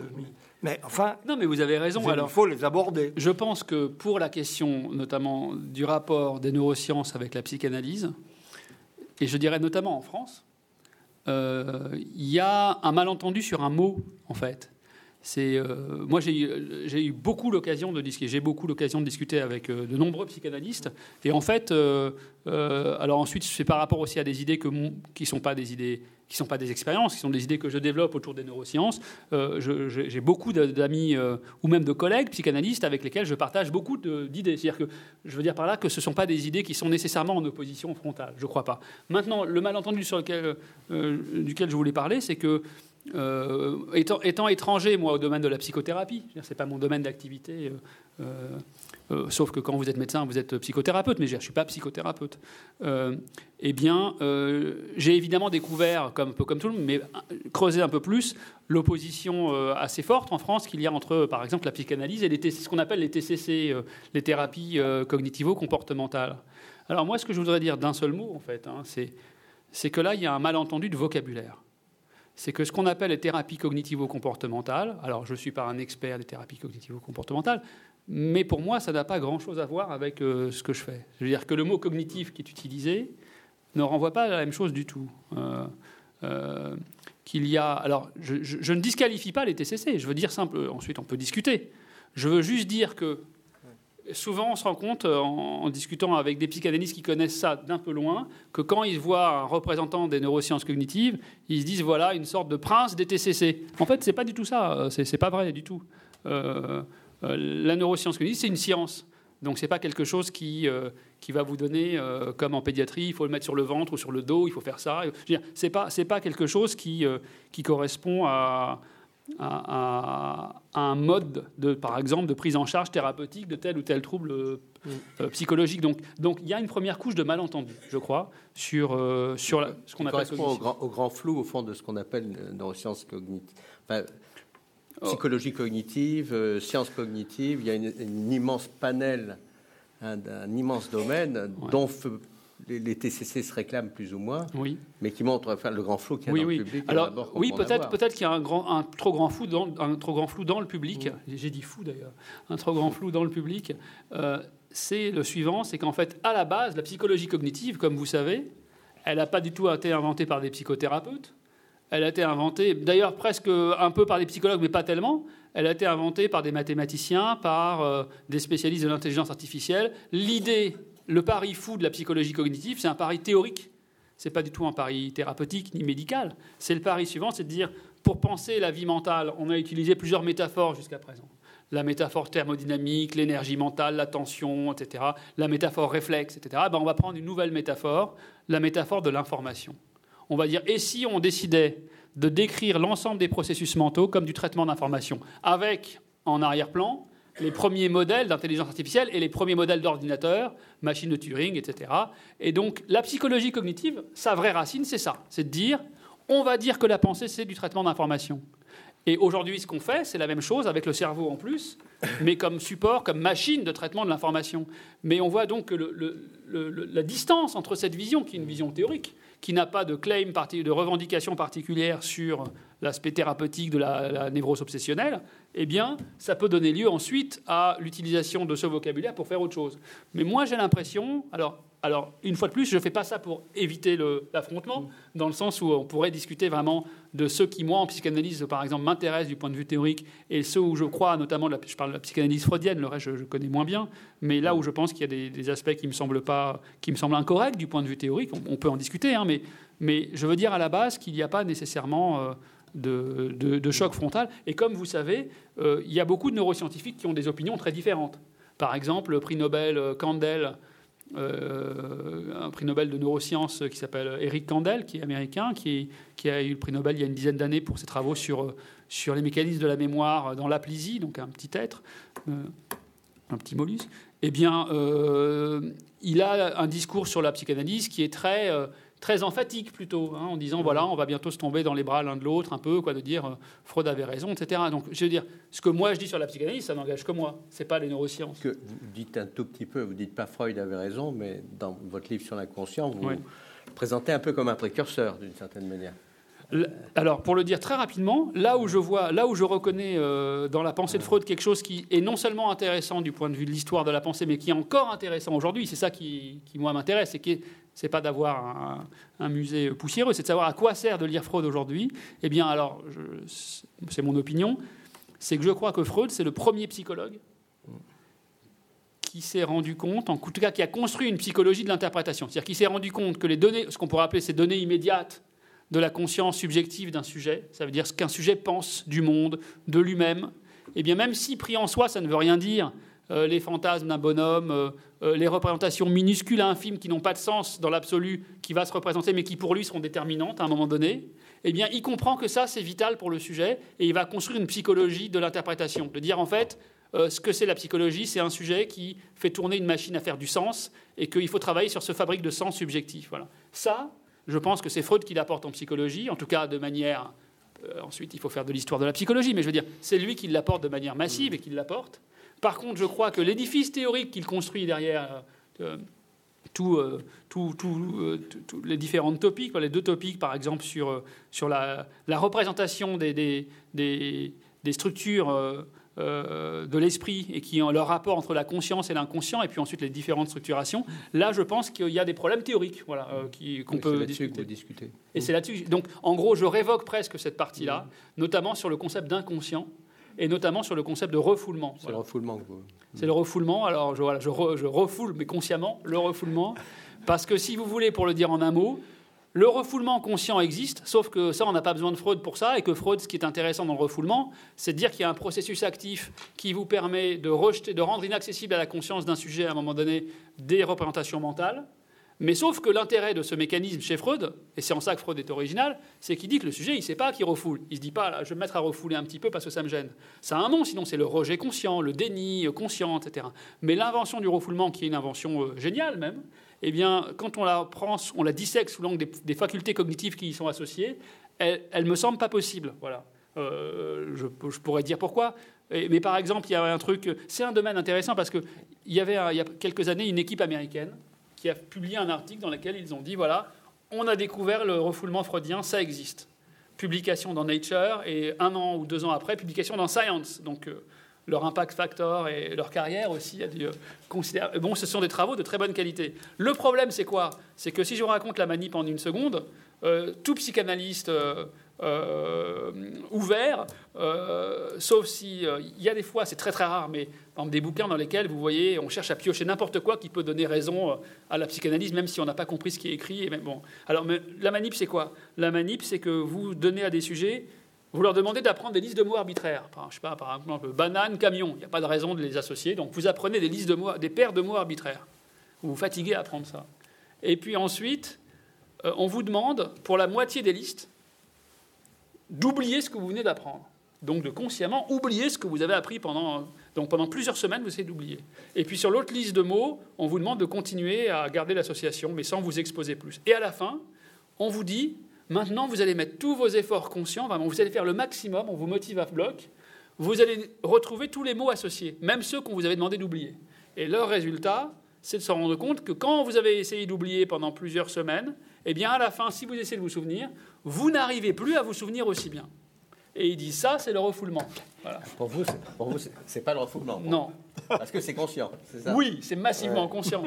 Et puis, mais c'est une expérience intéressante. Au moins, ils font une manip sur le rejet conscient. Et ensuite, quand on met un sujet comme ça dans une IRM, on se rend compte que la période où il essaye de rejeter, de, refouler dans leur vocabulaire, mais ce n'était pas ça, eh bien, on voit une, une, suractivation des régions préfrontales, qui sont des régions notamment très associées au contrôle conscient exécutif, et puis une hypoactivation des hippocampes. Donc vraiment, on n'aurait pas pu faire une métaphore plus belle. Donc le type arrive à de ce qui n'est pas le refoulement, ça, là, on est d'accord. Voilà. Alors, dans le deuxième article, parce que je ne suis pas le seul à dire ça, plusieurs personnes ont dit, mais ce n'est pas le refoulement. Et donc, dans le deuxième article, il y avait une sorte de note de bas de page qui disait euh, Freud s'est intéressé euh, à différents types de refoulement. Euh, nous nous sommes restreints ici au refoulement conscient. Voilà. Bon, si on veut, mais ce n'est pas le refoulement. Mais pour, creuser un peu la chose, mais au fond, ce que, ce que vous évoquez en termes de, de, réaction un peu viscérale qu'il peut y avoir du côté des psychanalystes et d'autres d'ailleurs, hein, dans, le rapport à ce fourre-tout qu'on nomme comme neurosciences, etc il y a un premier niveau qui, effectivement, c'est les réactions sociales, un niveau culturel, social, de réaction, et la manière dont on voit les, choses extérieures, avec parfois des résistances très fortes, hein, ce que vous évoquez, et puis parfois une appétence très forte, hein, notamment même chez dans public, chez les parents qui s'intéressent à savoir lorsqu'ils imaginent des neurosciences, c'est-à-dire le QI de leur enfant, euh, percevoir que la, performance euh, bon, qu'on peut qualifier de liée, à des, qualités innées, cérébrales, etc., de, tel ou tel enfant. Donc une appétence très forte et presque un engouement pour ce type de, choses. Donc là, il y a tout un enjeu social, culturel extrêmement fort qui est présent. Et évidemment, les psychanalystes et d'autres se, positionnent dans ce jeu social, dans ces, dans ces mouvements et, aussi dans ce qui peut être des combats de pouvoir aussi. Hein, Bien sûr. Ça. Il y a un deuxième aspect, je dirais, il y a ce que, tout ce qui concerne les TCC, hein, donc les thérapies cognitivo-comportementales. Euh, au fond, euh, qui a un certain aspect où le comportementalisme est présent, et puis au fond, une certaine euh, filiation avec le behaviorisme, dont, dont, vous ne vous réclamez pas, si j'ai bien compris. Hein. donc, donc c'est où on agit sur un certain nombre de stimuli pour faire changer le, comportement, et puis parfois, d'ailleurs, ça marche. ça marche même bien dans certains cas.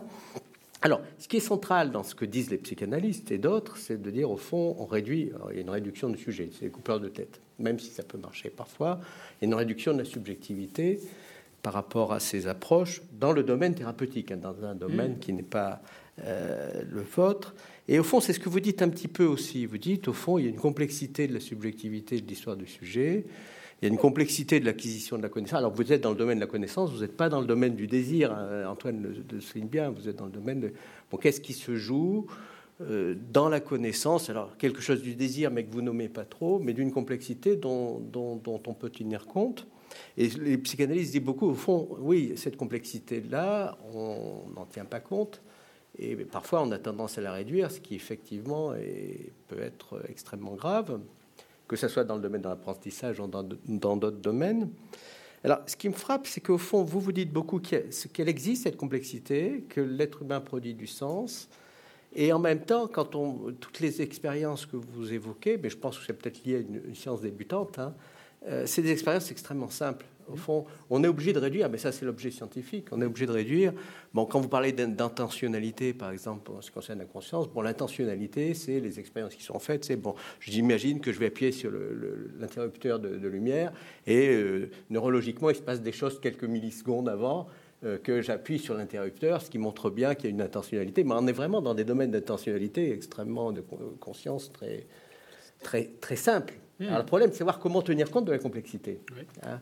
Et, on a l'impression qu'au fond, que les modèles, alors évidemment, le modèle psychanalytique de la complexité et d'autres, on peut dire que en phénoménologie, il y en a d'autres, de la complexité subjective, mais euh, au fond, c'est des domaines très, très liés à une certaine tradition qu'on peut qualifier de philosophique quand même.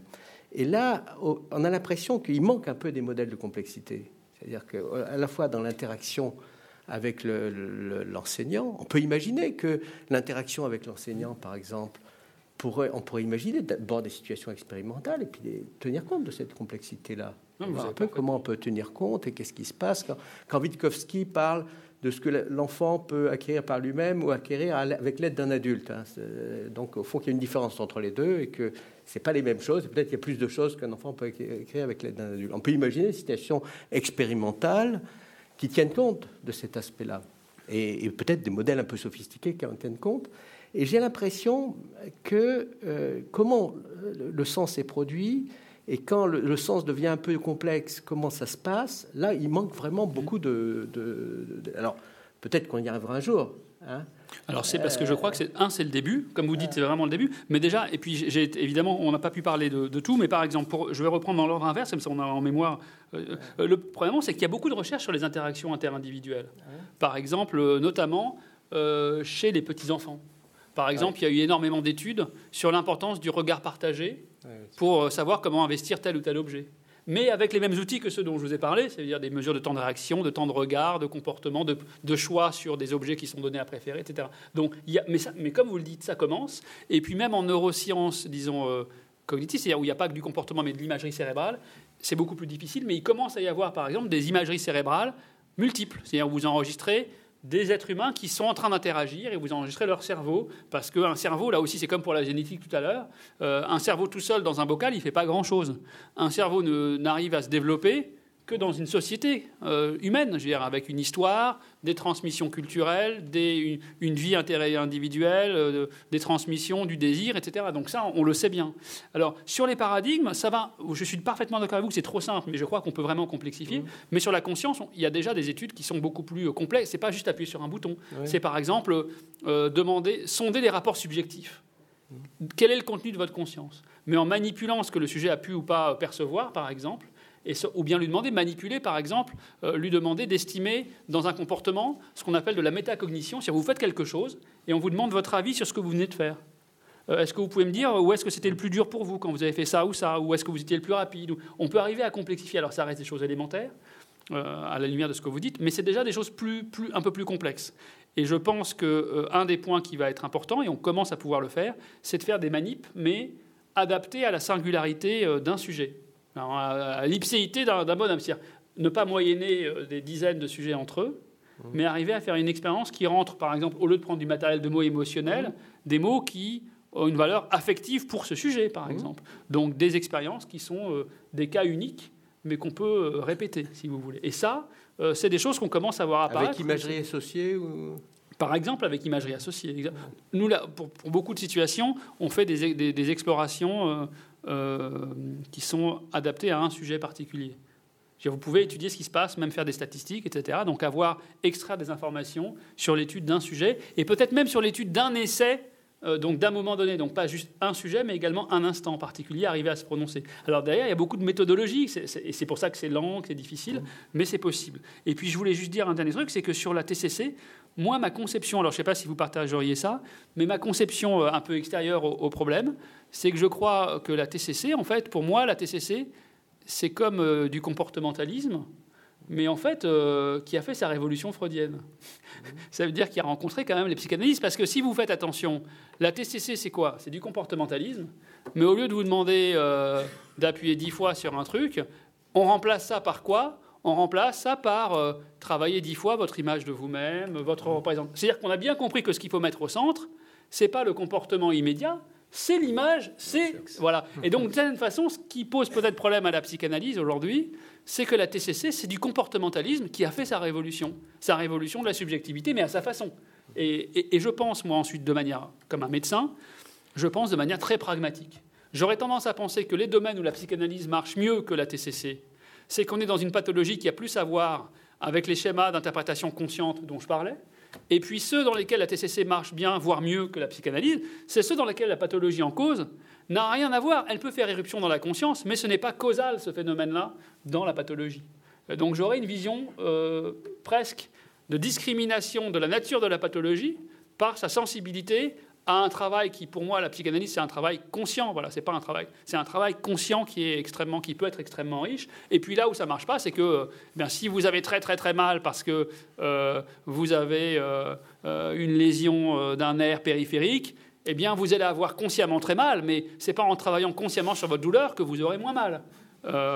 sauf si on vous en donne une deuxième, vous aurez un peu moins mal. Mais euh, mais, donc là, et donc là, la psychanalyse servira pas. Donc de la même façon, je pense que là où la psychanalyse est efficace, elle nous montre que c'est primitivement une pathologie ou un dysfonctionnement ou une souffrance, disons, qui a à faire avec le fonctionnement conscient, avec ces schémas interprétatifs. Et ça, on n'en a pas beaucoup illustré, mais il y a beaucoup de pathologies en, neurologie et en psychiatrie qui montrent la force de ça, qui montrent la force que vous avez des patients qui sont enfermés dans un schéma mental donné et qui totalement inaccessible à toute. Euh, alors, l'exemple, par exemple, de certaines hallucinations. En psychiatrie, beaucoup des délires. À la limite, la psychose paranoïaque, c'est un exemple qui, pour ça, est remarquable. Parce que vous avez une conviction délirante euh, euh, extrêmement forte, souvent à laquelle le sujet peut être aveugle, ou en tout cas, il y a une sorte de flou parfois. Mais le plus fascinant, c'est que, du point de vue du discours explicite, euh, tout va pouvoir glisser. Il ne s'agit pas d'une sorte de délire paranoïde où le sujet n'est même pas dans la relation. Le, sujet va pouvoir vous répondre, quoi que vous, quoi que vous argumentiez, vous tombez dans quelque chose où il y a réponse, il y a une réponse. Et quand vous êtes face, alors moi j'en ai beaucoup moins euh, souvent l'occasion que vous, mais quand vous, êtes, vous avez l'occasion d'interagir avec de tels patients, euh, vous avez cet exemple. En neurologie, il y a beaucoup d'exemples aussi dans lesquels les patients ont des convictions délirantes suite à des lésions cérébrales et ça, c'est assez. Euh, voilà, c'est un, ça vous ouvre la porte sur le fait de qu'est-ce que c'est aussi que la, la vie de la conscience. C'est-à-dire que, c'est-à-dire que quelque part aussi, il y, a, il y, a, une question qui tourne autour du concept de confiance. C'est-à-dire qu'il faut arriver à se faire confiance à soi, à faire confiance à l'autre, etc. Aussi. Et euh, voilà. Donc, Antoine, une petite minute. Oui. Il faut. Oui, il va falloir euh, donc je vais creuser un petit peu la question plus, plus philosophiquement. Ça ne sera pas forcément euh, très, très difficile ni très élaboré. C'est je, suis entre les deux expressions que, que, que tu emploies, c'est-à-dire que tu cherches à, à, veiller ou à éliminer les dualismes résiduels, et que d'un autre côté, tu proposes une naturalisation de l'esprit. Et autant le premier programme euh, pourrait euh, m'intéresser, autant le deuxième me semble philosophiquement, et pour ce qui est évidemment de, l'éducation et de la pédagogie, euh, difficile à, promouvoir comme une, comme une valeur vraiment humaine, disons. Mais je ne demande qu'à être élevé à un niveau plus haut de matérialité de mon esprit. Je, pars d'un exemple. Je, me souviens d'un séjour linguistique que j'avais fait dans la ville de Vienne, en Allemagne, qui est une ville dédiée à la philosophie et à la musique, comme tout le monde le sait. Tout un quartier de la ville est dédié. Il y a une rue Schelling qui croise une rue Hegel, qui croise une rue Fichte, qui croise toutes les sciences. Et puis, il y a un jardin et il y a deux musées qui se font face l'un à l'autre. Un Kunsthistorisches Museum, un musée d'histoire des arts et donc de tout ce qui est historique en nous, et lui fait face à un musée de, des sciences de la nature. Euh, avec une division extrêmement héritée de la philosophie allemande entre l'esprit d'un côté et ses œuvres historiques, et la nature de l'autre, est dominée par le même esprit, mais euh, comme étant autre que, le propre humain. Mais à quelques rues de là, à Vienne encore, il y a la Berggasse, justement, où l'ami Freud avait sa, sa, demeure, et où il a euh, finalement, parce que je crois que ça s'est pas passé à Londres, mais là, découvert que dans l'humain le plus pulsionnel ou le plus, il a employé le terme le plus physique qu'il pouvait, se donnait en même temps du sens. Et, donc il a fait une espèce de réunion, non pas des deux musées en un seul, mais de ce que cette tradition européenne charriait depuis très longtemps, c'est-à-dire de, dire que finalement ça ne marchait pas. Il y avait un, dualisme qui, ne collait pas avec euh, l'expérience humaine de la guérison d'un certain nombre de, comportements euh, blessé et blessant.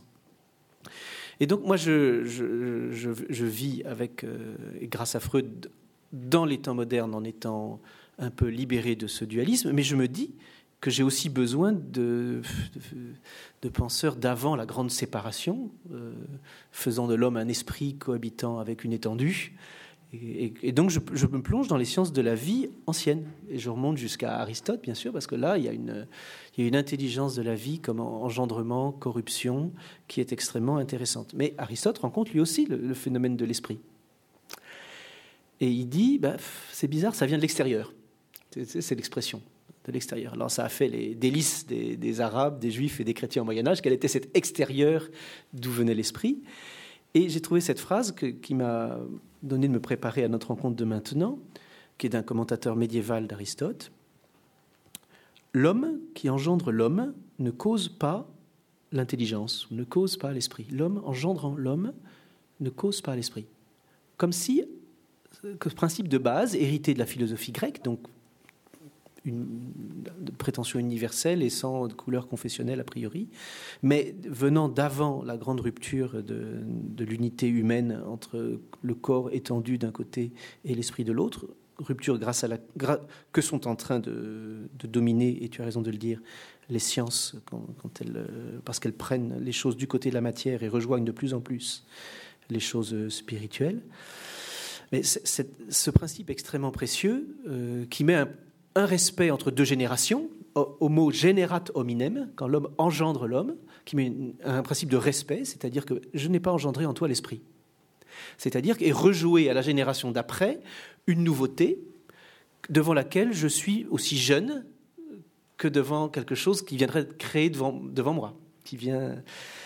Ben, je me demande s'il n'y a pas une chance euh, proposée par, euh, par, euh, par, par les neurosciences devant cet objet aussi proche de la matière que possible qui est un cerveau, qui par lui-même, comme tu le dis, ne, pense pas. Il a besoin d'être dans, un, dans une culture, dans des différences, dans une histoire, et en même temps aussi nécessaire euh, au moindre acte, euh, le, la plus simple intentionnalité comme de la plus complexe qui nous font vivre tous les jours. Voilà ce que je voulais simplement proposer. Alors, Oui, c'est un, des aspects les plus philosophiques qu'on aborde, mais notamment sur la citation que tu, que tu, as donnée, qui est, euh, qui est très intéressante. Alors, je ne sais pas, évidemment, il faut toujours évidemment faire attention au, au, sens des termes dans les contextes. C'est-à-dire que le, le, mot esprit, ici, dans ce contexte, peut avoir. Donc, je ne veux pas faire de, fausses euh, interprétations, mais. Mais par exemple, moi, j'entendrais bien aujourd'hui, voilà, comme en entendant cette phrase comme ça, hors contexte, euh, je l'entendrais bien justement comme une, comme une intelligence de, euh, de ce qu'on disait auparavant, mais qui à l'époque n'était pas du tout évident à, entendre, du fait qu'un cerveau tout seul, c'est-à-dire qu'engendrer un cerveau, vous n'engendrez pas grand-chose. C'est-à-dire que, alors si on appelle l'esprit ses facultés humaines, euh, mais on peut voir autre chose. Mais si on, si on y voit ça, eh bien, ça pourrait être une façon de faire comprendre que pour le coup, euh, euh, la vie mentale et sa richesse, c'est pas comme la marche, c'est pas comme la fonction, comme la glycolyse, euh, tout ça. Eh bien, ce sont des choses qui vont dépendre de manière éminente de l'interaction avec une société humaine, quand bien même ça reste totalement matériel. Voilà. Alors ça, ça serait. Alors ce que j'appelais par moi par naturalisation de l'esprit. alors est-ce que c'est vrai que ça ressemble à une sorte de programmatique on ne sait pas dans quel parti politique il pourrait y avoir une naturalisation de l'esprit, un peu partout, je pense. Mais euh, ce que j'entends par là, c'est que euh, c'est à la fois des exemples concrets, mais aussi une vision théorique. Il y a les deux. Donc des exemples concrets, c'est que, et là ça vient pas du tout de moi, hein, mais c'est des choses que moi je trouve plaisantes, c'est que très souvent, et là aussi dans les traditions, euh, on pourrait dire judéo-chrétiennes, il y a cette notion qui, est assez importante de, concevoir en fait euh, la place et le rôle de l'homme comme quelque chose qui est en euh, qui, s'inscrit aussi en opposition avec la nature, avec un comportement naturel, par exemple, pour arriver à inscrire des valeurs qui, elles, ne, sont pas, ne seraient pas naturelles. Alors je crois qu'on peut dépasser cette conception, euh, et parce que si on prend juste un exemple, il est traditionnel, si on parle de ce qu'il y a d'animal en vous, eh bien, toute notre éducation et 2000 ans d'éducation et de tradition européenne vont nous faire associer euh, qu'est-ce qu'il y a d'animal en nous? Eh bien, euh, des pulsions euh, sexuelles, de la violence, du désir, de l'immédiateté, de l'absence de prise en compte de l'autre, de, l'incapacité à faire preuve d'une empathie ou d'un esprit de sacrifice, etc. Et en fait, ce que nous montrent les neurosciences cognitives animales depuis 20 ans, c'est le contraire. C'est qu'en fait, évidemment qu'il y a tout ça chez l'animal, mais il y a les mêmes fonctions en valeur absolue opposée, ça veut dire qu'on trouve les bases de l'empathie, on trouve les bases du comportement sacrificiel, on trouve énormément de situations dans et, Et on les cherche plus. Et on les cherche plus, évidemment. Avant, on ne les cherchait pas, maintenant on les cherche. Mais c'est comme toujours. Écoutez, par exemple, euh, je dois bientôt revenir sur un débat qui est euh, est-ce que c'est vrai qu'on n'utilise que 10% de notre cerveau? Et la raison principale pour laquelle on disait qu'on utilisait 10% du cerveau, c'est que quand des gens avaient des lésions dans les, régions visuelles, ils étaient aveugles, donc on dit ben, ça, ça, sert à quelque chose. Quand ils en avaient dans les régions motrices, ils étaient paralysés, donc on dit ça, ça sert à quelque chose. Et quand ils en avaient dans tout le lobe frontal qui est énorme, on ne trouvait pas grand-chose, donc on se dit ben, lobe frontal, c'est un peu comme quand moi j'étais au lycée dans un contexte où il y avait encore l'URSS. C'est comme les grands champs d'Ukraine qui ont un potentiel fantastique mais qui sont totalement inexploités par rapport au productivisme euh, du Midwest américain. Mais là, vous avez en vous un potentiel énorme que vous n'utilisez pas. Et le problème, c'est que c'est faux parce qu'on ne savait pas on ne savait pas observer le comportement, euh, les, conséquences de lésions frontales, qui étaient en fait les conséquences les plus importantes, parce que c'est les aspects les plus abstraits de notre vie qui sont euh, abolis ou perturbés par le lobe frontal. Donc de la même façon, euh, la capacité à observer, euh, comme toujours en science, détermine. Alors dès que vous avez des chercheurs euh, qui s'intéressent à la vie animale, Povinelli et, d'autres, et Prémac avant et d'autres, eh bien on se rend compte que les bases de l'empathie sont là. Je veux dire, de la même façon que les bases de, là aussi, d'autres de comportements plus violents, ou, eh bien on a aussi les mêmes bases. Donc, et, ça, c'est ça, c'est un des moteurs. C'est-à-dire voilà, les fonctions ne sont pas aussi développées que chez l'être humain, mais toutes les fonctions, pas juste une partie, pas juste la moitié. Voilà. Et ça, ça me semble important. Il y a beaucoup d'autres exemples, mais par exemple, cette transition avec la pensée animale, c'est un point important, je pense. Bien, nous, avons, nous allons quand même garder un petit temps pour euh, la discussion avec vous. Si vous avez donc des questions, bien,